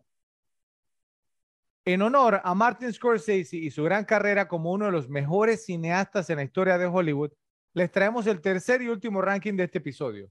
Top 10 cintas repetibles, repetibles, dirigidas por Martin Scorsese. Vamos a ver si por una vez Joe se atiene a que sean repetibles de verdad. Pero vamos a empezar contigo, JP. Adelante. Ahí tengo, yo tengo un problema gigante. Yo no he visto tantas películas. Tranquilo, JP, que si tienes un problema, estadísticamente hablando, al parecer eso queja estadísticamente a tres de cada diez hombres, pero hay, hay, remedios, hay muchas píldoras, entonces tranquilo. Total. Sí. Listo. Vamos a partir de películas repetibles, repetibles. Y ahí caemos en otro problema más porque la verdad que repetible el logo de Wall Street, la isla siniestra, Ok, ya dijimos que lo de Wall Street no la voy a nombrar, porque si no también después Pero, me echan. pero, pero como dice que no ha visto muchas de no, no. Son súper pocas. La Isla Siniestra. Buena. Buena película, ¿cierto? Leonardo DiCaprio también. Em, la invención de Hugo. La vi y creo que la he visto dos veces. O sea, por lo menos me la repetí. ¿Ya? Em, Taxi Driver. Creo que sí. Taxi Driver, sí. Ya, esa ya la he visto varias veces. Y eh, eh, creo que es una excelente película. Y, y, y otra más. El aviador es de él también, ¿cierto? Sí, el aviador. sí. El aviador. El aviador. Y ya, contar. Goodfellas. Goodfellas. Goodfellas, eh, buena, buena película. Y ahí, y hasta ahí llego. Hasta ahí llego con toda la cinematografía. Discúlpenme, si quieren me pueden despedir en estos momentos, pero esa es la- eso es lo que No, visto. no, JP, por favor. Para, para nada. Lo único que sí te digo es que yo soy sincero, cuando salió Hugo, Hugo, yo pensé que venía la, la decadencia de, de Scorsese. Cuando, esa, cuando yo vi esa. No me sé, gusta mucho la fotografía de Hugo. me. No, no, sí, o sí, o sea, sí, pero, pero pensé que era como que ahí ya iba a venir de bajada, ¿no? No estoy diciendo que es una mala película, pero, No, pero o tampoco. sea, pero es el tipo de película, o sea, que pero no que se hace ya, y Joe sabe a qué me refiero, sí, o sea, que es el tipo de pe- de película que lo- los directores buscan hacer cuando ya no están en su mejor momento, y yo decía, bueno, se acabó Scorsese. A ver, entonces, ¿cuál sería la de Spielberg? ¿Cuál sería Hugo de Spielberg? Buena pregunta, buena pregunta. Adelante, Creo que, en. Creo que en, en algún momento la Hugo de Spielberg pudo ser, que no fue obviamente, pudo haber sido inteligencia Hook. artificial. Estaba pensando en la misma. Hook y, y, ajá, inteligencia artificial también. Mira que Hook a mí me gusta, te soy honesto. A mí me gusta Hook. Me parece un concepto muy interesante. Que bueno, cara, lo cogió Disney de moda de coger todos los personajes viejos y ponerlos. Pero bueno, y eso es otra cosa. Pero bueno, vamos con mi top de Martin Scorsese. Eh, o sea, yo no sé qué me pueden criticar a mí porque el 70% de su programación es de Martino en la cabeza. Así que aquí es un tema de las que más he visto. Ok, vamos a ver. Entonces, comenzamos con las menciones honoríficas. After Hours, después de hora de 1985, con Griffin Dunn, Rosanna Arquette y Verna Bloom. Una buena película, pero no sé, pa- pa- para, para, para, para- no, no para meterle el tote, porque, no sé, la, la hallo muy ochentera, aunque es una muy buena película, ojo, me encanta, pero, pero no es, digamos, de las que más he visto de, Cor- de Scorsese. No, no sé si es porque es tan diferente a casi todas las que ha hecho Scorsese. After Hours, mención honorífica, en serio, ok. Sí, total. Wow. Otra mención honorífica. Pandillas de Nueva York de 2002, con Leonardo DiCaprio, Daniel Day-Lewis, Liam Neeson y Cameron Díaz. Y la otra mención honorífica que tengo es precisamente Hugo, de 2011. Esa película me gustó, me pareció muy interesante con Ben Kingsley, Christopher Lee y Sa- Sacha Baron Cohen. Muy interesante por todo el tema histórico. Yo es cuando estaba en esa película y vi al personaje de Ben Kingsley dije, o sea, eh, que- créanlo no, antes de que dijeran el nombre, decía, este tipo se, se- parece a George Méliès. Y, efectivamente era, entonces explicaron la, la historia de George Méliès y fue una película muy interesante, digamos, un tributo al origen del cine por parte de Scorsese, una, una película muy interesante. Eh, comenzamos con la- las top 10. La número 10, Toro Salvaje de 1980 con Robert De Niro y Joe Pesci. Eh, del top 10, obviamente, la que menos me he repetido, aunque sí la he visto bastantes veces. La número 9, probablemente la de más martillo en la cabeza de todo el top 10. La última tentación de Cristo de 1988 con Willem Dafoe, Harvey Keitel y Barbara Hershey. Una película que me llamó la atención prácticamente desde que salió. Bueno, simplemente por lo, por, yo creo que eh, toda la mala publicidad me, me- me hicieron como un fanático y un curioso de esta película al principio. Y es una película que tengo que ver cada X tiempo. La número 8, El Aviador de 2004 con Leonardo DiCaprio, Alec Baldwin, Alan Alda y Kate Blanchett. Eh, ya lo habíamos dicho. Eh, eh, esta es una película que la vi muchas veces más por la actuación de DiCaprio que por la misma película, aunque la película es buena. Eh, pero digamos, la actuación creo que sobrepasa eh, el- la película. Buen punto. La número 7, eh, la e, esta película es que, o sea, eh, eh, Scorsese está aquí para todavía para quedarse, es bastante reciente y es el irlandés del 2019, con Robert De Niro, Joe Pesci y Al, Al Pacino, unir ese trío a, a, esta edad, este, y simplemente con varias actuaciones muy brillantes, una historia muy interesante que tiene ciertas cosas que, que distan de la realidad, pero, pero una película muy bien hecha para Scorsese, que si tenía setenta y pico años, en esta tenía muchísimo más años Sí. Una, o sea, una película de gran calidad. Joe, o, sea, el, el, irlandés es una, una gran película, pero repetible, sea, más eh, repetible que el aviador. Ya, sí. Ahí tengo que estar de acuerdo con, con Fredo. Yo, yo me la vi una vez y no. Porque, es larga, pero recuerda, yo no tengo problema con las películas largas. no, no, no, no, no, en general, sí, sí, sí. O sea, Esa película es del 2019 y ya yo la he visto cuatro veces. que tú, ¿Tú, has visto más el irlandés que After Hours? Eh, probablemente la misma cantidad de veces, pero After Hours es más vieja. Wow. Ok, la número 6. El Rey de la Comedia de 1982 con Robert De Niro y Jerry Lewis. Esta película es simplemente brillante. Robert De Niro en un papelazo. O sea, y es una de esas películas que no todo el mundo ha visto, pero que es brillante y muy, muy graciosa. La número 5, Shutter Island, la isla siniestra del 2010 con Leonardo DiCaprio y Mark Ruffalo. Y aquí voy a decir por qué le tengo tanto cariño a esta película, porque es, y corríjame si me equivoco, me parece que es el único thriller psicológico de Scorsese.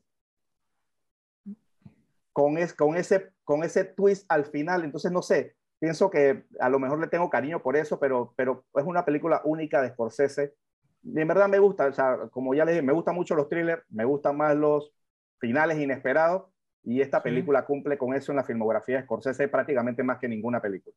O sea que si Scorsese hace un western, va a número uno de una contigo. No, pero puede entrar en el top si está bien, si está bien hecho. Si está bien hecho, puede entrar en el top 5. No, no, pero dijiste que le tenías cariño porque nunca había hecho un thriller. Y porque es una de mis categorías favoritas. Bueno, Sí, Fred, me gusta más que After Hours. La número cuatro, Los Infiltrados 2006, con Leonardo DiCaprio, Jack Nicholson, Matt Damon, Mark Wahlberg, Alec Baldwin, Martin Sheen y Vera Farmiga. O sea, este cast, otro nivel. Eh, y obviamente, un peliculón. La que le valió los Oscar. La número tres, Casino de 1995 con Robert De Niro, Joe Pesci y Sharon Stone. Eh, eh, hubo un espacito que después que después pasó Goodfellas, Scorsese tuvo ahí unas películas ahí medias, hay medias entre normal a buena. Y este fue, digamos, el regreso a la mafia y fue su regreso triunfal. La número dos, Taxi Driver de 1976 con Robert De Niro, Jodie Foster y Harry Keitel. Eh, Sí, o sea, ya, Ya, he, hablado mucho de esta película, esta película ya la, adoro, la he visto desde muy joven. Eh, es una película brillante. Y obviamente este, la número uno es Goodfellas, Buenos Muchachos, de 1990, con Robert De Niro, Joe Pesci y Ray Liotta. Eh, creo que indiscutiblemente la mejor película de Scorsese. Eh, y bueno, esa sería mi número uno. Sáquenme de una duda. Sí. ¿Hay alguna película que haya hecho eh, Robert De Niro con Leonardo DiCaprio. Sí, This Boy's Life, esa la, la mencioné. como para verla, digo yo. Voy a buscarla. Sí, esa. Cuando era, eh, yo, yo la mencioné al inicio casi. Pero, o sea, digamos, un ranking interesante, vamos a llamarlo así, Joe. Y creo que, o sea, que seguimos como cayendo en lo mismo, ¿cierto? Como que, que confundimos mejores con repetibles, porque tú dijiste los buenos muchachos es la mejor, ¿cierto? O sea, bueno, y estoy de acuerdo, ¿cierto? Que es la mejor, y para mí también es la más repetible, pero pienso que el resto del ranking no entonces que entonces que estoy confundiendo cuando no cuando no concuerdo no, pues, contigo. con la número uno pero el resto pero el resto altamente cuestionable yo bueno ya los repes nos dirán en la sección de comentarios vamos con Ralphie ok entonces bueno de menciones honoríficas traigo Mean Streets de 1973 ¿Ok? Y pasamos a número uno. Número uno, tengo que coincidir con Joe y muy seguramente coincidiré con Fredo, Goodfellas de 1990. Ok, creo que ahí no había mucho misterio. Sí.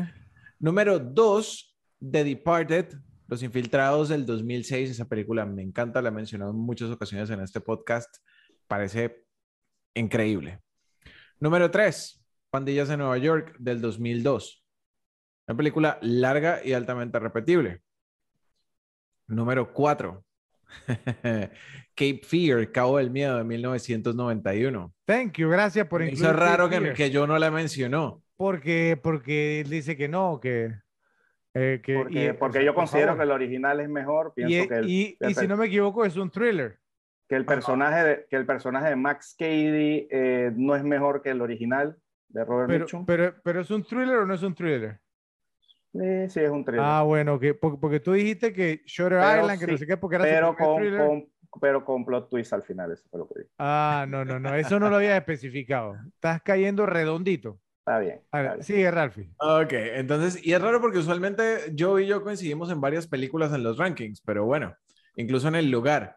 Vamos con la número 5, Taxi Driver de 1976. Sí, sí, sí, una película increíble.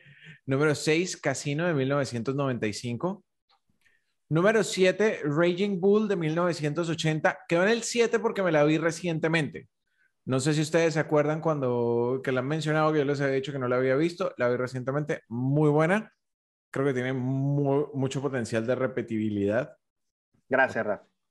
Ese una, es, un- es algo que hay que notar. Potencial de repetibilidad. Exactamente. Cuesta decirlo, ojo. Hay que, hay que acuñarlo. Tres tristes tigres. Ok. Listo. Número 8, El Aviador del 2004. Es una buena película. Me gusta, pero no es de esas que me encanta repetir. O sea, como que yo piense en me...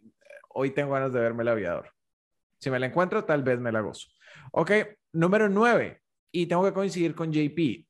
Hugo del 2011 una película muy, muy bien hecha. Visualmente es increíble. O sea, incluso si no te gusta la historia, la, la sola presentación visual de la película, el tema de las luces, el tema de, de, de la paleta de color y cómo, cómo, cómo la manejaron, me encanta.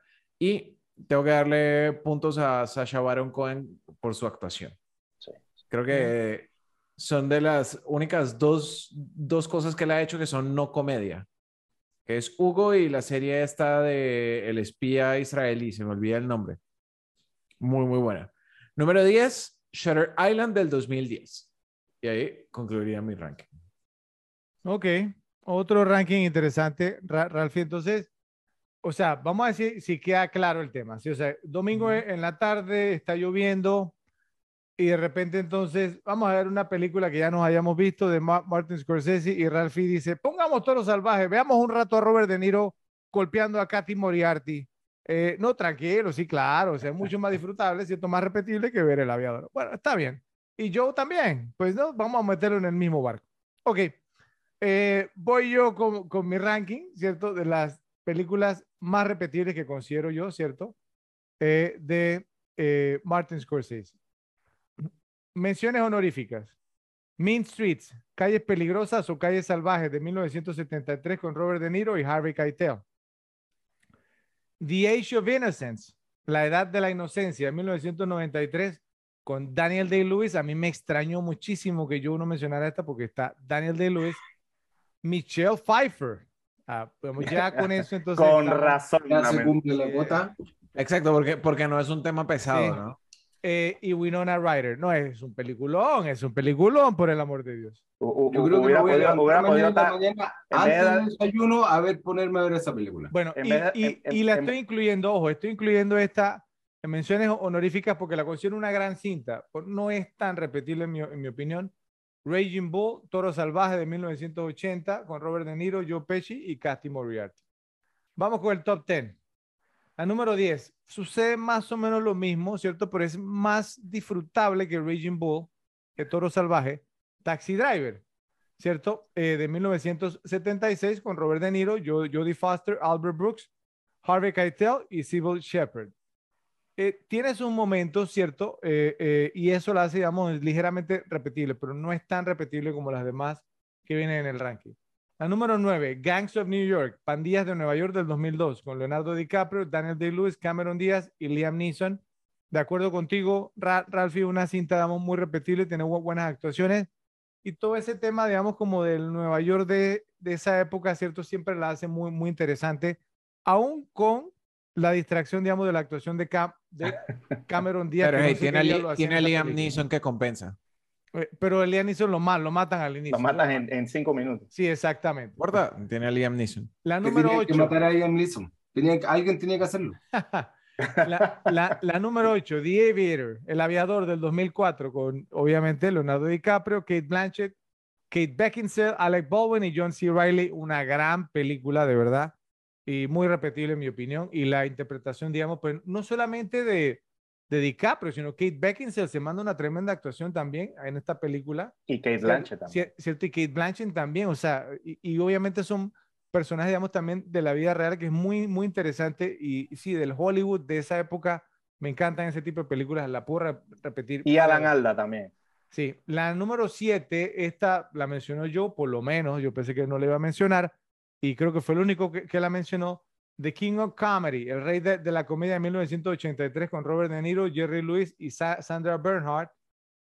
Ah, una película que pudo haber inspirado hasta ci- cierto punto la, la Joker. película Joker, Gua- Guasón, ¿cierto? O sea, muy, total. una excelente cinta, una excelente actuación de De Niro, malinterpretada, ¿cierto? Criticada cuando se, se, se, se estrenó en su momento, pero es una gran cinta, muy repetible, ¿cierto? Y bueno, la tengo en la número 7. La número 6, que no puedo creer tampoco que nadie la mencionó, The Color of Money, El color del dinero de 1986 con Paul Newman. ¿Quién, ¿A quién no le gusta repetir una película de Paul Newman? Tom Cruise y Mary Elizabeth Mastrantonio, por el amor de Dios, jugando billara. ¿Qué, o ¿Cómo no me va a decir que es repetible? Por el amor de Dios, pero claro, ustedes prefieren ver, Ah, digamos, la a, vi. a Tra- a Travis Bickle vea. disparándole a la la vi. gente un montón de La vi sangre. una vez no me la repetí. Total, total. La número 5, The Departed, Los Infiltrados del 2006, con Leonardo DiCaprio, Matt Damon y Mark Wahlberg. Ustedes lo han dicho, ¿cierto? Es una gran cinta, eh, muy, muy, muy repetible. Las actuaciones son de primerísima categoría. Me extrañó, me extrañó que la dejaras tan, tan arriba en el ranking, Porque, especialmente porque la banda sonora te gustaba mucho. porque, porque es un ranking de, de repetibles, ¿sí? O sea, eh, recuerden, repetibles, ¿sí? O sea, no de las sea, mejores. Entonces, Fredo, Fredo en una época, Fredo en una época tenía Dropkick Murphys eh, como ringtone del celular. Una época larga. Así es, a- así es, así es. Sí, es, es muy cierto. Y, y, y, y todavía está en mi playlist esa, esa canción. Y, sa- y sale cuando estoy en el gimnasio y, y inicia muy, muy bien es- esa Shipping canción. out to Boston, ¿no? Ajá. Ship, ship, ship, ship, ship it out to Boston, sí. La número cuatro, Cape Fear, Cabo de Miedo, de 1991, con Robert De Niro, Nick Nolte, Jessica Lange y Juliette Lewis.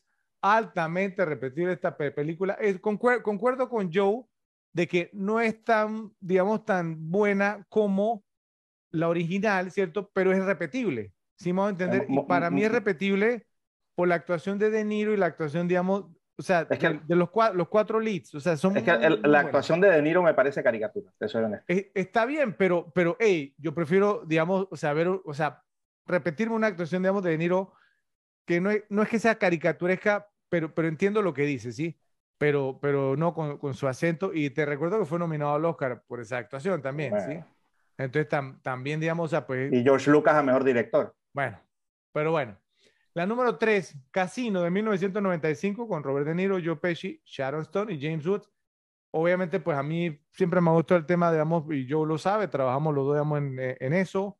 Cier- Cierto, es muy interesante, pues como el ángulo de los casinos y todas estas cosas y, y qué sucede. Entonces, esa pe- película altamente re- repetida. ¿Trabajaron robando casinos? La número 2. pa- parados en la esquina del casino. No trabajamos rom- Mm. rom- rompiéndole piernas a los que no pagaban. Eh, No, en algún momento yo, y yo co- esa- compartimos, sí, eh, eh, estuvimos, digamos, en casino, digamos, me- me- me- metidos por trabajo, ¿cierto? Sin trabajar en casino, altas horas, digamos, de la noche y la madrugada, ¿sí? la verdad, la verdad, ¿cómo, cómo da vueltas la vida? Bueno, la número dos, After Hours, después de hora, de 1985, lo siento yo, con Griffin Dunn, Rosanna Arquette y Linda Fiorentino, una cinta muy repetible, ¿cierto? Joe, que dice siempre, ¿no?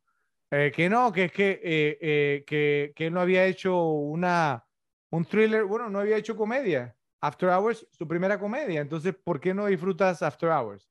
Sí, también fue su primera, digamos, de esa índole. Es una gran comedia. Sí, y no su única. altísima en mi ranking. Y la número uno, creo que no es sorpresa, Goodfellas, Buenos Muchachos de 1990 con Ray Liotta, Robert De Niro y Joe Pesci. Así y el que, rey de la comedia fue primero. ah, bueno, pero el, el Rey de la Comedia es una comedia, ne- bueno, las dos son comedias negras. también, las dos. son las Está dos bien, está bien. Pero bueno, pero, pero ahí está. O sea, After Hours también, digamos, fue una rareza en, en la carrera de, de Scorsese. La pusiste como mención hon- honorífica, entonces está bien. Pero bueno, los repes nos dirán cuál de los rankings, digamos, entonces les gustó más como repetibles. Así que vamos a estar pendientes en la sección de, de comentarios. Vamos a empezar ahora con las categorías. Iniciamos con las mejores escenas. JP, te toca empezar. Adelante. Ok. Eh, tengo tres escenas. Tres escenas. Yo creo que los vamos a repetir las escenas, o sí. No, no creo, son muchas. DiCaprio, drogado, cayendo por la escalera y subiéndose a ese Lamborghini hasta el momento que llega y luego se acuerda o no, muestran cómo fue realmente. Notable. Toda esa escena desde que cae, y ojo, eso es una de las cosas importantes aquí, que ya la hemos dicho 20 mil veces, ¿cierto? Ahí está la escalera, mira, de Joe cae por la escalera, roda por esa escalera, ¿cierto? Rueda, se dice rueda o roda. Rueda, Rueda. rueda. Cae, rueda por ahí, ¿cierto?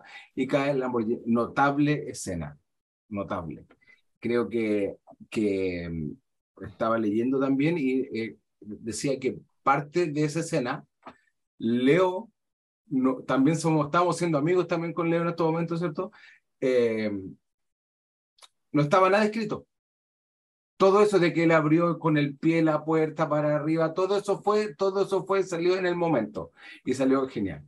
Ok, Eh, ¿se, se- se acuerdan? Y disculpa que te interrumpa, JP, pero ¿se acuerdan que les dije que podíamos como hacer el estreno de una, vamos a llamarlo una subcategoría dentro de esta categoría, ¿sí?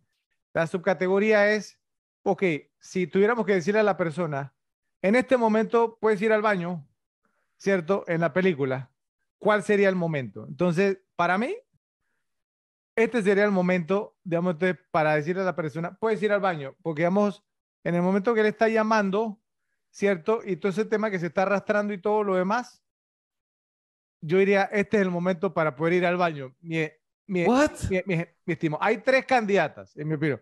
Está esta, está la pelea entre Brad y Donnie, que no sé por qué la, o sea, pues es un temita. Y la tercera candidata, La pelea entre Dillon y cuando, cuando se le cae la plata. sí, sí, What? esa. Se, se la voy a dejar la tercera, pero, pero lo, lo- lo voy a escuchar. O sea, si, si tuviera que ir al baño, ¿no irían en este momento o en qué momento irían ustedes? Esa es la subcategoría. Dude, Yo no Eh, me eh, paro. güey. eh, esta, No. esta, la escena de la escalera tiene probablemente la, el mejor, la mejor actuación de DiCaprio. O sea, cuando el, cuando el tipo cae drogado, la cara que pone. Cuando está Está hablando bien. y se le empieza a ir Está de una a la bien, está onda. bien. Pero, es- pero recuerda, te la estás repitiendo. O sea, no es el momento para ir al baño. ¿En qué momento irías tú al baño entonces? yo pongo pausa. No, no, no, no, No. no, no, no, no, no, no, Sí. no, esa es la fácil. Tienes Ya, que ir sí supongamos o que sí. está en el cine. Estás en el cine, tienes que ir sí o sí. que vas a ver la película. ¿En qué, momen- ¿En qué momento vas? Ya, no, yo iría cuando está conversando, cuando termina de conversar con los detectives. En el yate, En- No. Después del yate. Después Oh, del yate. Para, le- para, que le lanza la, el, el- la plata. ahí, no, no, termina eso, no, pero termina ahí, Phone le coupons. las cosas y después No, de eso. e- esa sí no me la salto yo. En este momento. para, para, para, para mí pudiera ser, no sé, el, el, el vaso de agua en la cara, qué sé yo. ¿Mm? Ah, Yo No. sabía que yo iba a decir esa. ¿Ah, ¿Se dan cuenta? Cuando- No, no, no, cuando- no, no. Cuando está hablando con el personaje de John Favreau, eh, que está viendo a la hija montar a caballo. No, esa escena es clave. Ah, Esa escena es clave por- porque le están dando una Cuando salida. le está o sea, dando la opción de salirse. Claro, exactamente. Si te pierdes esa escena, entonces e- es que ese es el punto. O sea, digamos, es, ok, eh, es una gran actuación y todo, pero tiene que ser tan larga, si me voy a entender. O sea, tenemos que verlo arrastrándose desde las escaleras hasta el Lamborghini. Total. Sí. Esa es la, No es la pregunta cortar. que tengo yo. O sea, sí, esa es la pregunta. ¿Sabes por qué? Porque Total. si hubiera sido un director normal, hubiera cortado y hubiera sobrepuesto la imagen tipo... eh, eh, eh, O sea, te brincando saliendo una de las- Y no, no funciona. Y no hubiera hecho corta, corta con las- shaky cam. Una de las Bueno, escenas bueno, más, más ah, icónicas de ah, la ah. película. de la Eh, película. Estoy de acuerdo, estoy de acuerdo. Pero no escuchamos a Ralphie cuándo iría él al baño. Espérense que me queda otra. No, ya dije. Ah, a- No, no, no, no, tranquilo, que esta es una subcategoría. Tú vas a continuar. J- JP, ¿cuál dijiste, Ralphie? La, la, La de- cuando estaba cuando estaba viendo la deja montar a caballo. Ah, ya, ok, ok, ya nos bueno. estamos, o, o sea, parto de la premisa de que nos la estamos repitiendo. Eh, Entonces ya, ya, ya el momento clave no es tan clave porque ya sabes qué está pasando. Pero hay cosas que se te pueden olvidar. Bueno, pero ¿le, ¿le gustó la subcategoría? ¿Está buena? Sí. Sí, ok, bueno, bueno, está bien. Vamos a ver qué dicen lo- los repes de qué momento, el, eh, o sea, escogeríamos cada uno que escogimos para ir al baño, ¿ok? Sigue, Y- y sigue, nos dicen en- adelante. ¿En cuál categoría se paran ellos al baño? No mentira. Hay otra que es cuando están en una conversación. Creo que le llaman, es que esta película es tan buena que hasta las subsecciones de las películas tienen nombre. Esta parte se llama el entrenamiento. Ustedes la buscan en YouTube, buscan el entrenamiento de Wolf of, of Dead y les va a aparecer justamente esta parte. Cuando están hablando de los enanos, el grupo de los socios principales, digamos, de, de- de esta firma, y están conversando de qué van a hacer para la fiesta de fin de año. ¿Cierto? Entonces empiezan a hablar de cada estupidez, la cual que no las puedo repetir aquí porque si no va a salir, va a salir gente y nos van a, nos van a cortar nuestro podcast, perdón, su podcast que yo estoy invitado. Eh, Estás, a- a- estás adentro del nuestro, tranquilo. Nuestro, y nuestro. luego, esto lo terminan entrando el papá de DiCaprio, ¿cierto? Que era Mad Max, ¿ya? Y se manda una peor. O sea, toda esa escena, desde que están conversando estos tipos de estos, de estos seres, de estos seres que son como de otro mundo, ¿cierto? Y que tienen fuerza super, supernatural y que no hay que, y que no hay que hablarles feo, porque ojo, que tienen muy mal genio también, ¿cierto? Eh, No, mu- no mucho con qué respaldar el más genio, pero bueno. Claro. Entra el papá enojado porque habían gastado una enormidad de plata en prostituta, ¿cierto? 400 mil dólares. Poco Esa más escena- 400 mil dólares. Esa escena, que también me imagino que la mitad de toda esa escena estuvo improvisada, genial, genial, genial. Esa es mi segunda escena favorita. Y la otra escena favorita es, eh, y ahí estoy entre dos. Hay una que me gusta, pero más que nada por un tema de, de cómo se conocen, que cuando Jonah Hill se autoconvence de trabajar con DiCaprio. Y le está- imagínense, ustedes están sentados en un restaurante y llega un tipo porque te ve tu auto, te ve tu chaqueta o te ve tu, tu, tu, no sé, tu corbata de lujo y te dice, yo te he visto a ti, ¿cuánto ganas? Y el Tremenda, tipo con una tremenda. entereza, con un desparpajo, le dice, eh, creo que el año, el mes pasado gané 70 mil. dólares, 70 mil 70 dólares. Creo, 72 mil, para ser exacto. claro, 72 mil. Y el tipo le dice, ya, y hasta ahí yo ya dijimos, ya, este, este, ¿qué onda? Y, de- y después le dice, si me muestra el cheque, yo renuncio a mi trabajo y me voy a trabajar contigo, con una persona que jamás en la vida había visto. Y le muestra el cheque y se van a trabajar juntos y se van a fumar. Ah, ah, esa, y bueno, y creo que la escena creo, icónica es la de la fiesta de la oficina. No cuando conozca, bueno, está la fiesta que se conoce también, buen- buenísima, la fiesta de la oficina. La de, la cuando lo empieza a motivar, imagínense, empieza a motivarlo y termina pegándose con el micrófono en la cabeza. No, esa, le- ustedes le miran la cara a DiCaprio en ese momento y está transformado. Y ahí va cuando yo me acordé lo que dijo Joe Denante, que claro, y ahí con esa escena yo entré a lo que está diciendo yo, que probablemente, sí, efectivamente, si no hubiera conocido, no hubiera, no hubiera llegado a tal empoderamiento del personaje. Eso. Ok, muy buenas, muy buenas elecciones, JP. Vámonos con Ralphie. Bueno, JP se me, se me robó parte de las escenas. Entonces voy a hacer un, un paso rápido por... Primero, eh, bueno, la, la, escena, o más bien, más que la escena, toda la secuencia donde Leo está, donde Leo está drogado y desde que se le empieza a ir la voz cuando está hablando por teléfono, o sea, toda, toda la anticipación que te ponen, ¿no? Cómo empiezan a, a hacer Donnie y Leonardo eh, Jordan ejercicio y se empiezan a meter pastillas y a meter pastillas y a meter... Esa parte sí. Entonces sabes que en algún punto esas pastillas van a estallar. Ah. Y cuando, cuando, pasa es, es muy bueno. La, la, escena sí la, la extendió Scorsese un poco más para crear es, como esa tensión, esa impaciencia de, de, miércoles. Este tipo está drogado, no se puede mover. Descubrió la, ¿cómo es que era? Descubrió la etapa de la parálisis cere cerebral.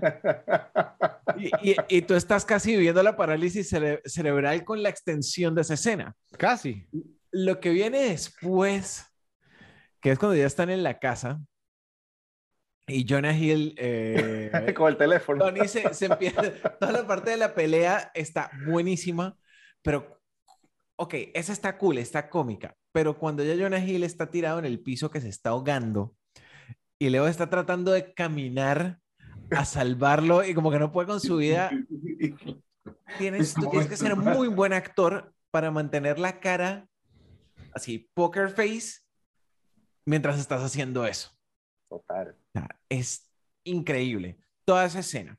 Listo, la escena cuando, cuando Donnie renuncia, ok, me, me encanta cuando le, le, le, está diciendo como que, hey, o sea, ¿te acuerdas de mí? Yo soy el del piso, el del piso 4, esposa, con la esposa fea, fea. insoportable.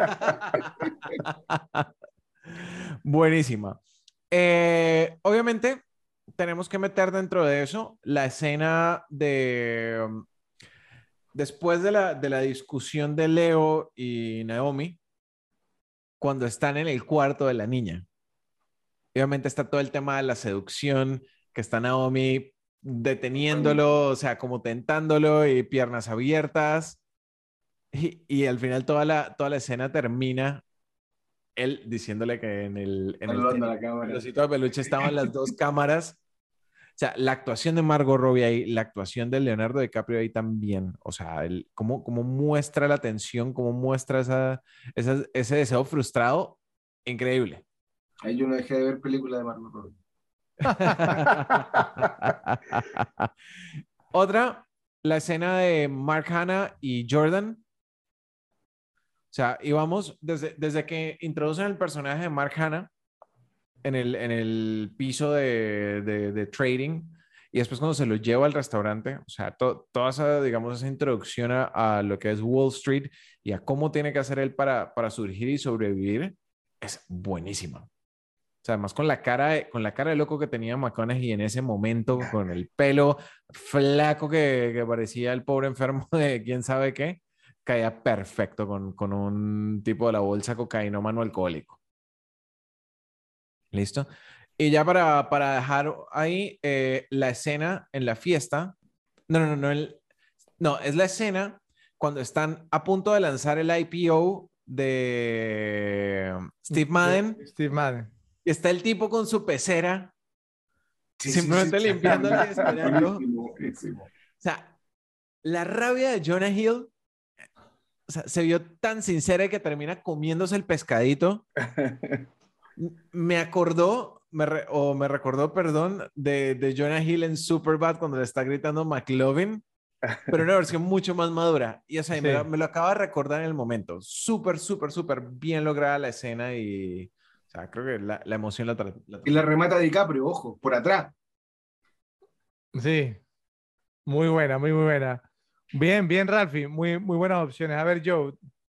Eh, bueno, aquí tengo un par más también que me parecen muy buenas y no han dicho. Este, la parte esa cuando Jordan llega con el guion para, su, para, para, para, para, lo, para los chicos, para los vendedores. Sí.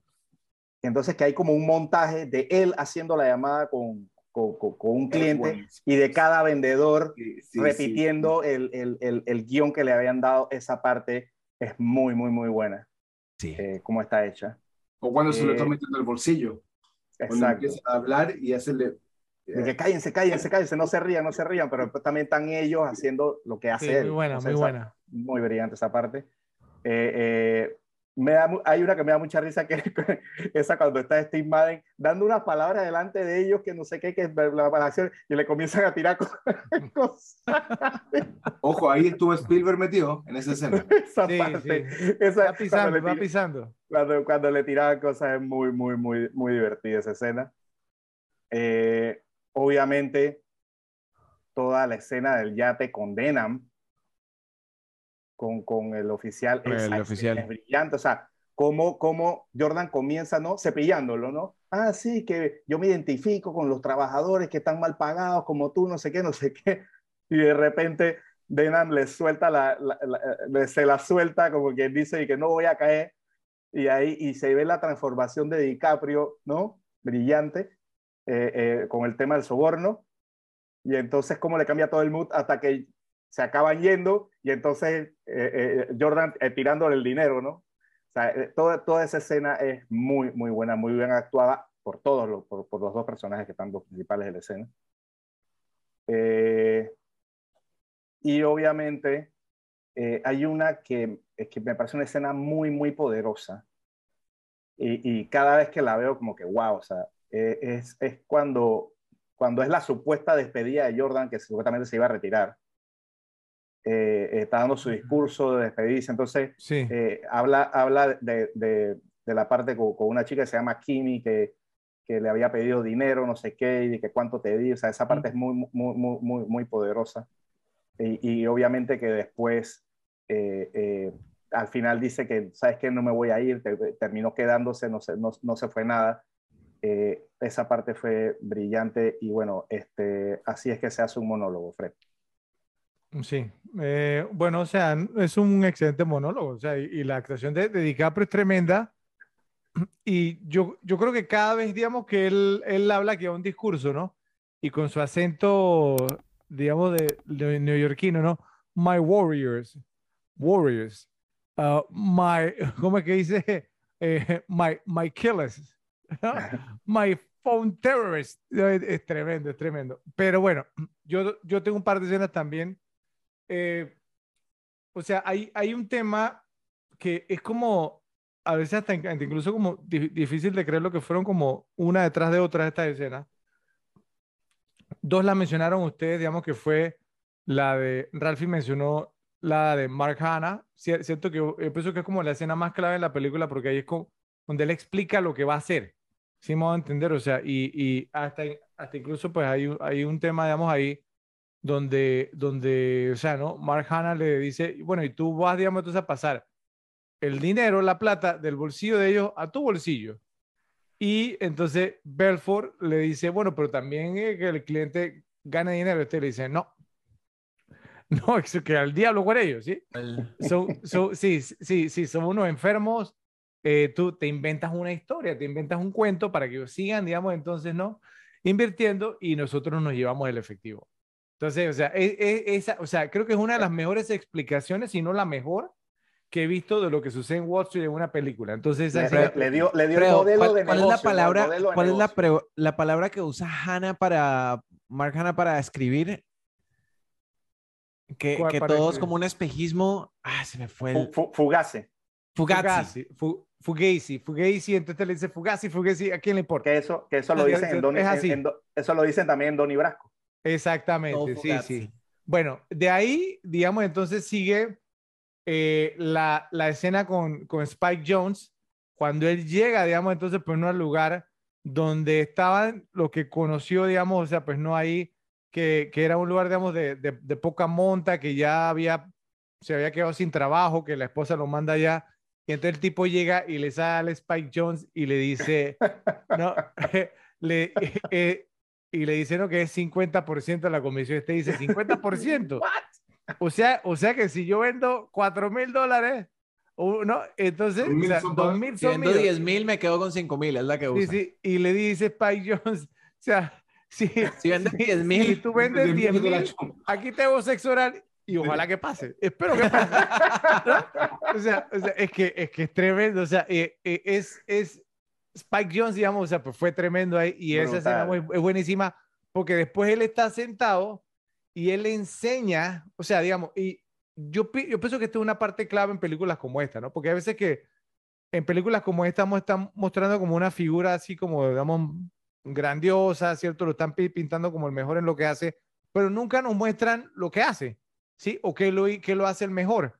Y esta pe- película tiene esas escenas donde nos, nos demuestramos a él, por- por- porque, porque él gesticula con las manos, ¿cierto? Cuando está hablando con la, con la, con la persona, o sea, no, no me juzgues por mis ganadores, júzgame por mis perdedores, porque son muy poquitos. Sí, o, sea, o, sea, o sea, todas las cosas que dice y que habla, o sea, son brillantes.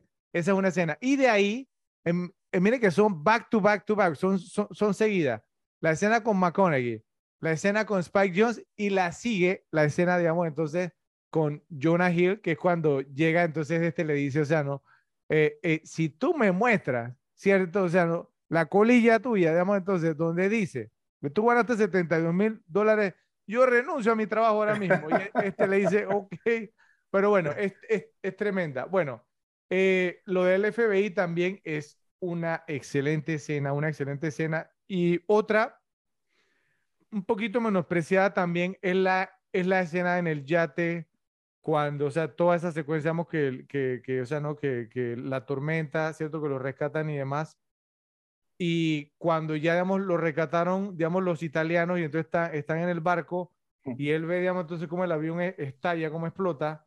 Yo creo que ese es como el, el punto de, de, de, de, quiebre de él, porque él se da cuenta como de que si sigo con este estilo de vida, ese Así pudo haber sido yo, ¿sí?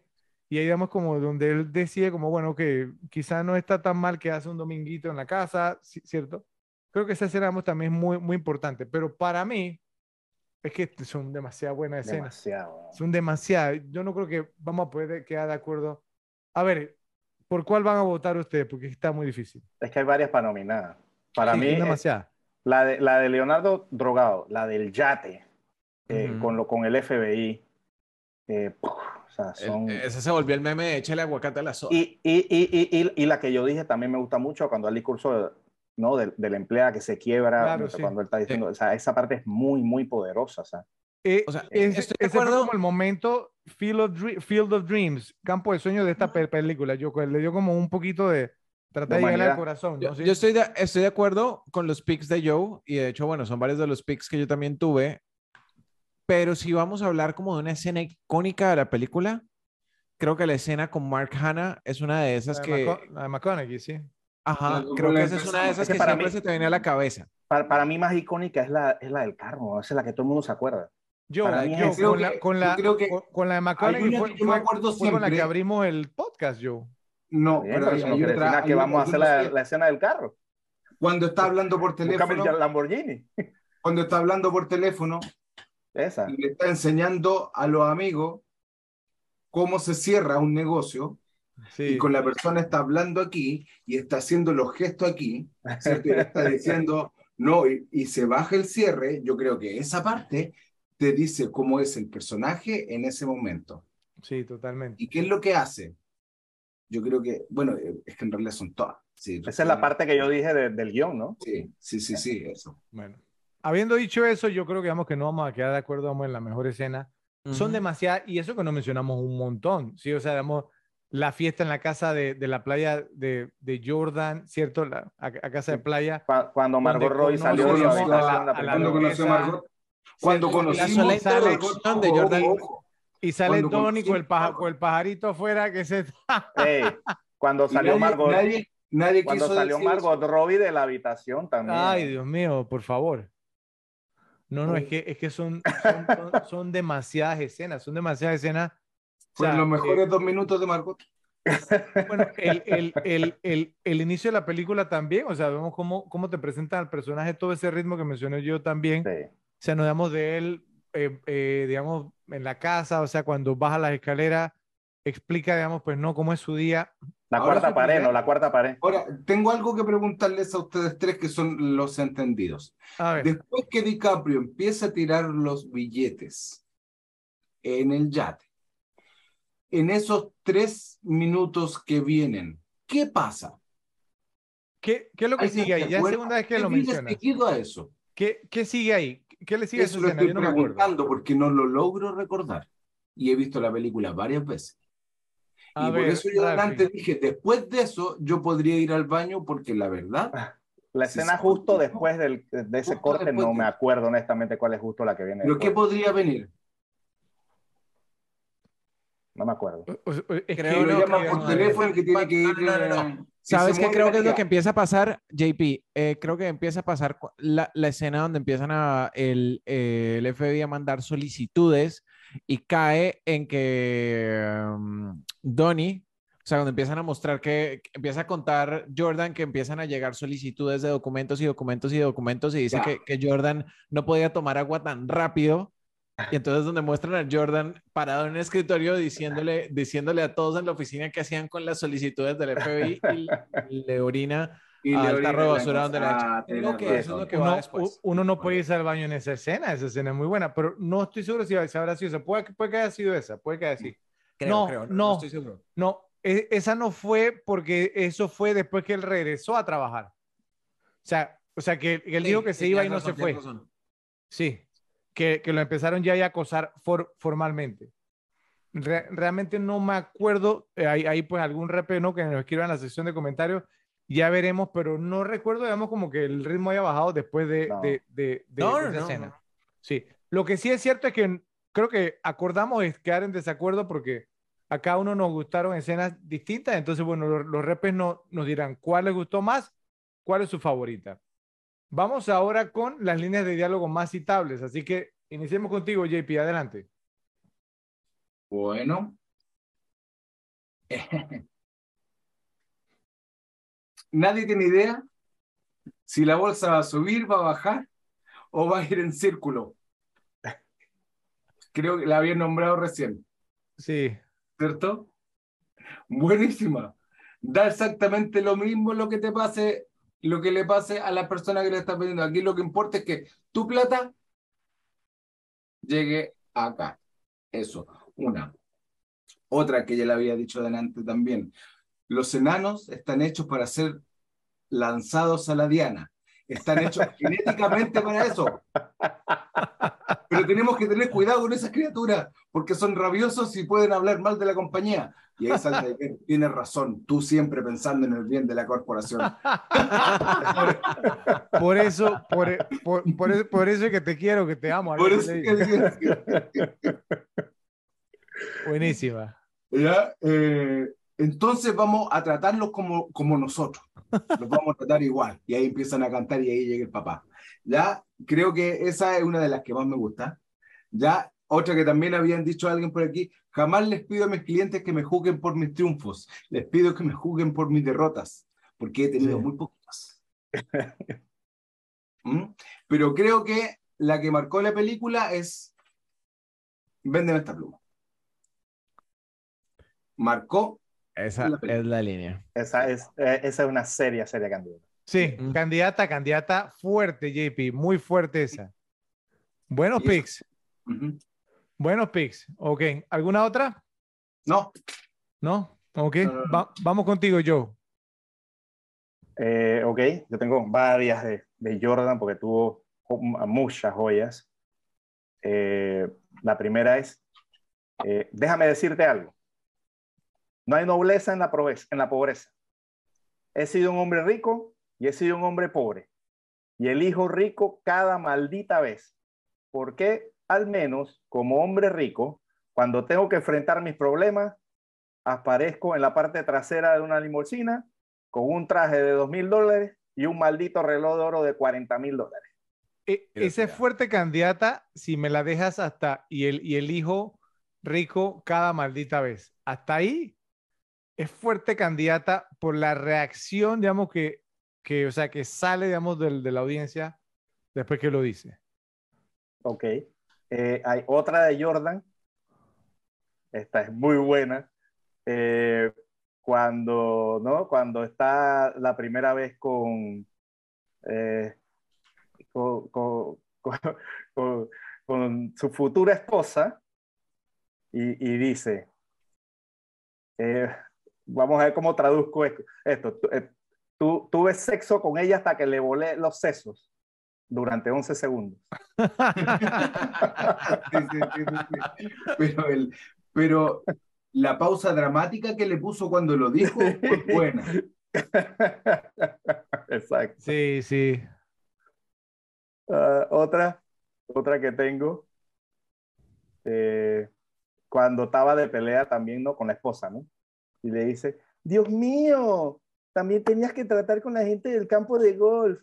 Qué tragedia griega, cariño. Oh, Dios mío, probablemente tuviste que pagarlo en efectivo con tus manos. Qué jodida carga. Y en realidad, que tenía que hacer algo eh, de trabajo, eh, que tenía que hacer algo más de trabajo que robarme mi maldita tarjeta de crédito todo el día. Eh, porque no puedo hacer seguimiento de tus profesiones, cariño. El mes pasado eras conocedora de vino y ahora eres aspirante arquitecto paisajista, ¿no es así? Buenísima. Eh, también esta de Jordan es muy buena. No, no voy a morir sobrio. Sí. Y bueno, eh, la, la última que tengo es eh, también de Jordan, obviamente. Y dice, estoy seguro, buena suerte, cuando, cuando, cuando se despide de, los de los del FBI, ¿no? Dije, buena suerte en ese viaje en metro a casa con sus esposas miserables y feas. Voy a hacer que Heidi me lama un poco de caviar en mis partes nobles mientras tanto. Esa parte buenísima. A ver, Fred. Y ahí le lanza uno y le, y, y- y- y le lanza unas langotas porque hambriado, langosta. hambriado. No, no la pueden costear. No, Claro. Miserables. A ver, Ral- Ralphie, te toca. A ver, hay, hay una que me encanta y es precisamente en uno de estos, de estos discursos cuando, cuando Jordan dice, si alguien aquí piensa que yo soy superficial o materialista, vayan y consigan un trabajo en el puto El McDonald's McDonald's. porque eso Sí. te- donde pertenecen. Es muy, muy buena y describe perfectamente a Jordan Belfort. Eh, a ver, había otra, bueno, la de escojo ser rico cada vez. Ok. cuando, cuando se encuentran ya después de que Jordan está, está con el brazalete en casa y llega Donnie y le pregunta, y Jordan le pregunta, que, ¿cómo, cómo es estar sobrio? Lle- Donnie le pregunta a a Jordan, ¿cómo es estar sobrio? Y le dice, Esa. apesta. man". El tipo probablemente no había estado sobrio en años. Chus. Ok, y eh, una cuando están, cuando a, a Jordan lo arrestan y el, el, poli- el tipo este del FBI que se me va el nombre, Denham. le dice, Denham. le dice, déjame, déjame darte un, un, un- un consejo, Consejo legal. legal. Cállate la puta boca.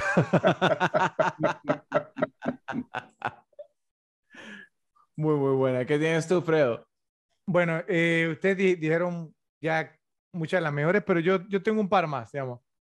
La, pues lo, lo que al inicio dice él, ¿no? Que dice, mi nombre es Jordan Belfort, soy un ex miembro de la clase media criado por dos contadores en un pequeño apartamento de Bayside, Queens. El año en que cumplí 26 años como director de mi propia firma de corretaje gané 49 millones, lo que realmente me molestó porque eran tres menos de un millón a la semana.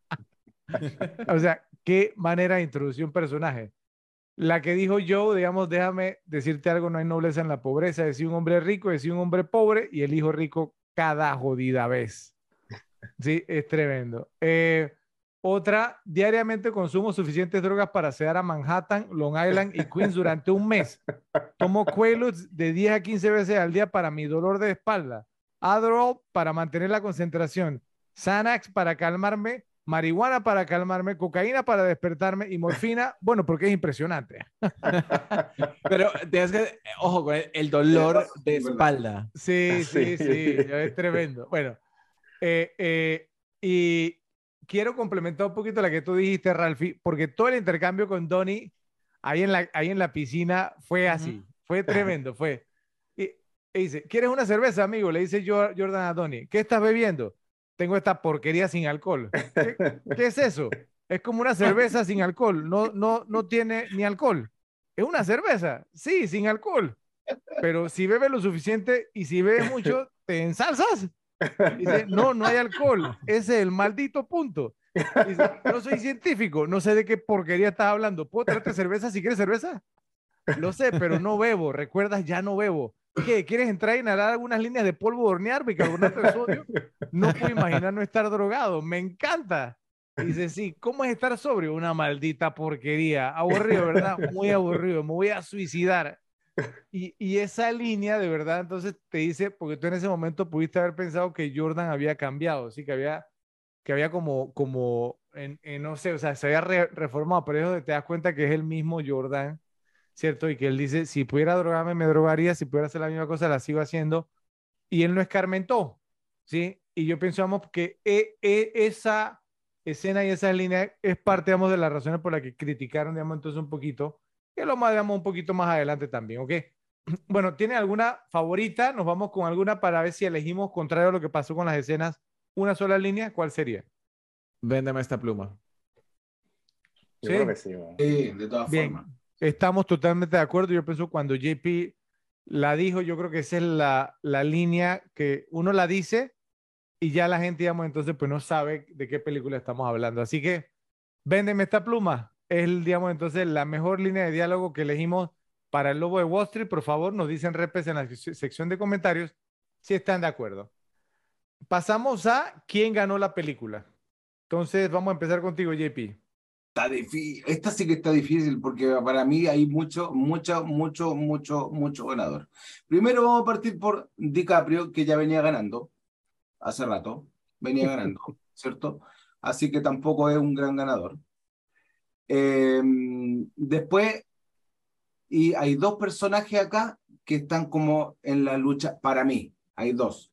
Uno, Jonah Hill, que venía con un par de películas famosillas, ¿cierto? Venía de una nominación al Oscar.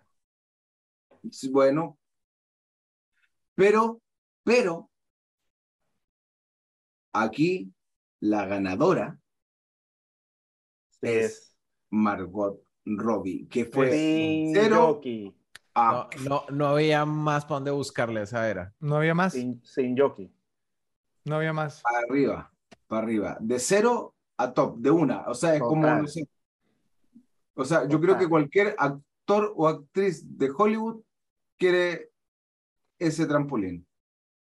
Aceleró de 0 a 200, o sea, pero así. Sí, en dos segundos. Eh, bueno, yo sé que Ralphie tiene a, a Kyle Chandler, pero no sé, vamos a escucharlo. Exactamente. Yo iba a decir Mad Max, pero bueno, no- aconsejado, aconsejado por Fred. No, obviamente Margot Robbie. No, no hay, no hay para dónde. O sea, es que no, no hay para dónde buscarle. Margot Robbie antes de, del 2013 había estado en Panam, serie cancelada en su segunda temporada. De ahí para atrás, un par de series y cositas mínimas. Eh, estuvo en About Time en, en el primer semestre de 2013, que no, no sé qué película es la verdad. Y de ahí, The Wolf of Wall Street se disparó. O sea, estamos hablando de que Margot Robbie estaba haciendo entre 3 y 4 películas por año consistentemente hasta el 2021. Es más, 2022 también hizo 4 películas. No, 3 películas y una serie. Joe, A mí, y a, a mí me mandó un par de videos en privado. Bueno, para mí el ganador, sin duda alguna, es Spike Jones.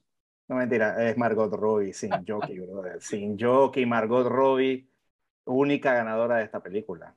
No hay lugar a duda, ya muy bien explicado, no había hecho nada y de esta brincó a ser una superestrella. Para de contar. Hasta la super, y super heroína, ojo. también. totalmente, o sea, simplemente ella estalló en la pantalla del momento que salió. ¿Sí? Y, y simplemente, o sea, pues no, pasó de ser un, una don nadie a una mega estrella, dos veces nominada al Oscar, como ya lo mencionamos, o sea, con su propio personaje en el universo, ¿no? De DC Comics. Ella, No, o sea- productora de sus películas. Totalmente, o sea, o sea, es, ella está en el A-list, en la lista A Sí. de actrices en este momento y fue todo gracias a este papel. Ahora, si ella no hubiera tenido la belleza que tiene. Obvio. Eso ayuda. Claro que ayuda, claro, obviamente, sí, especialmente en Hollywood, pero, pero o sea, no, no nos olvidemos que pr- primero ella es australiana y el acento Ujú. neoyorquino que se hizo fue espectacular, ¿eh? Sí. O sea, fue espectacular porque le soy sincero, si a mí no me dicen que es australiana, yo nunca hubiera pensado que era australiana. Y, y yo, y yo, yo no sé, digamos, por qué a los australianos y a los ingleses a veces les resulta como tan fácil hacer el acento estadounidense, pero luego a los estadounidenses les resulta tan difícil hacer el acento británico. O sea, Salvo uno de que los, sea de los Reeves. tipos más increíbles cambiando acento. Sorry. ¿Qué? Adelante. No digo que salvo que seas Keanu Reeves, es difícil hacer eh, acento británico. ¿Qué iba a No, no, decir eh, Hugh Laurie, el que hizo The House. Ese tipo, mis respetos. O sea, nunca, en toda la serie nunca pierde el acento. O sea, No, nunca, hay nunca se le escapa una. mu- muchísimo, digamos. Y eh, Idris Elba, cuando hizo The Wire, la serie. Daniel Ah. Day-Lewis. O sea, yo Bueno, Idris, Idris- The Wire era, era en Chicago, ¿no? en Baltimore, imagínate. O Baltimore, sea, eh, era, imagínate. era traficante de drogas en la calle, en las calles de Baltimore. Y, a- y no solamente hizo el acento estadounidense, sino que hizo el acento de Baltimore. ¿Ok? Gary Oldman. Gary sea, Oldman, sí, señor. pues, o sea, un montón de actores Daniel Day-Lewis.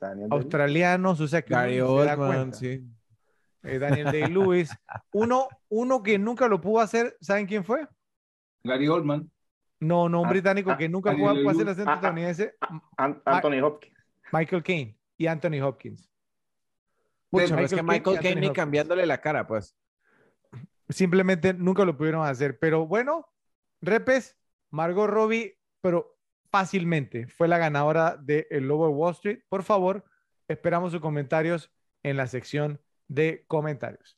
Si alguien la conoce, por favor díganle que ganó y nosotros la vamos a estar esperando aquí con el premio que nos Que, que, que llame, que llame. que llame. ¿ah?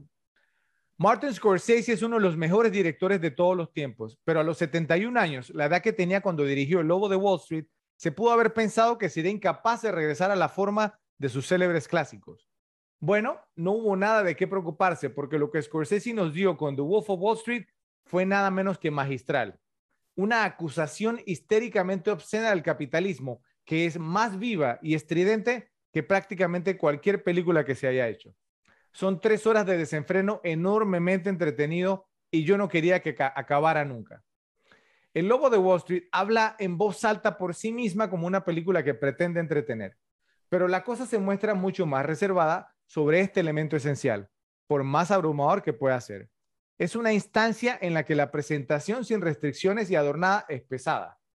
La crítica, y sin importar cuántos montajes de droga o sexo uno desee presionar como perjudiciales, no hablan completamente de lo que se está apuntando desde el principio. Cómo las mentalidades masculinas y económicas descerebradas se canalizan hacia un clímax mutuo, lógico y terrible en una de las tomas finales más memorables del cine es lo que es verdaderamente esencial. Cómo se sostienen total y extáticamente es lo que finalmente sella la imagen de Scorsese como un triunfo. El Lobo de Wall Street es una sátira mordaz de una cultura que valora la gratificación personal por encima de todo y no piensa en las consecuencias, derrocha energía y justifica su duración, ofreciendo tres de las horas más fascinantes y entretenidas de la historia del cine.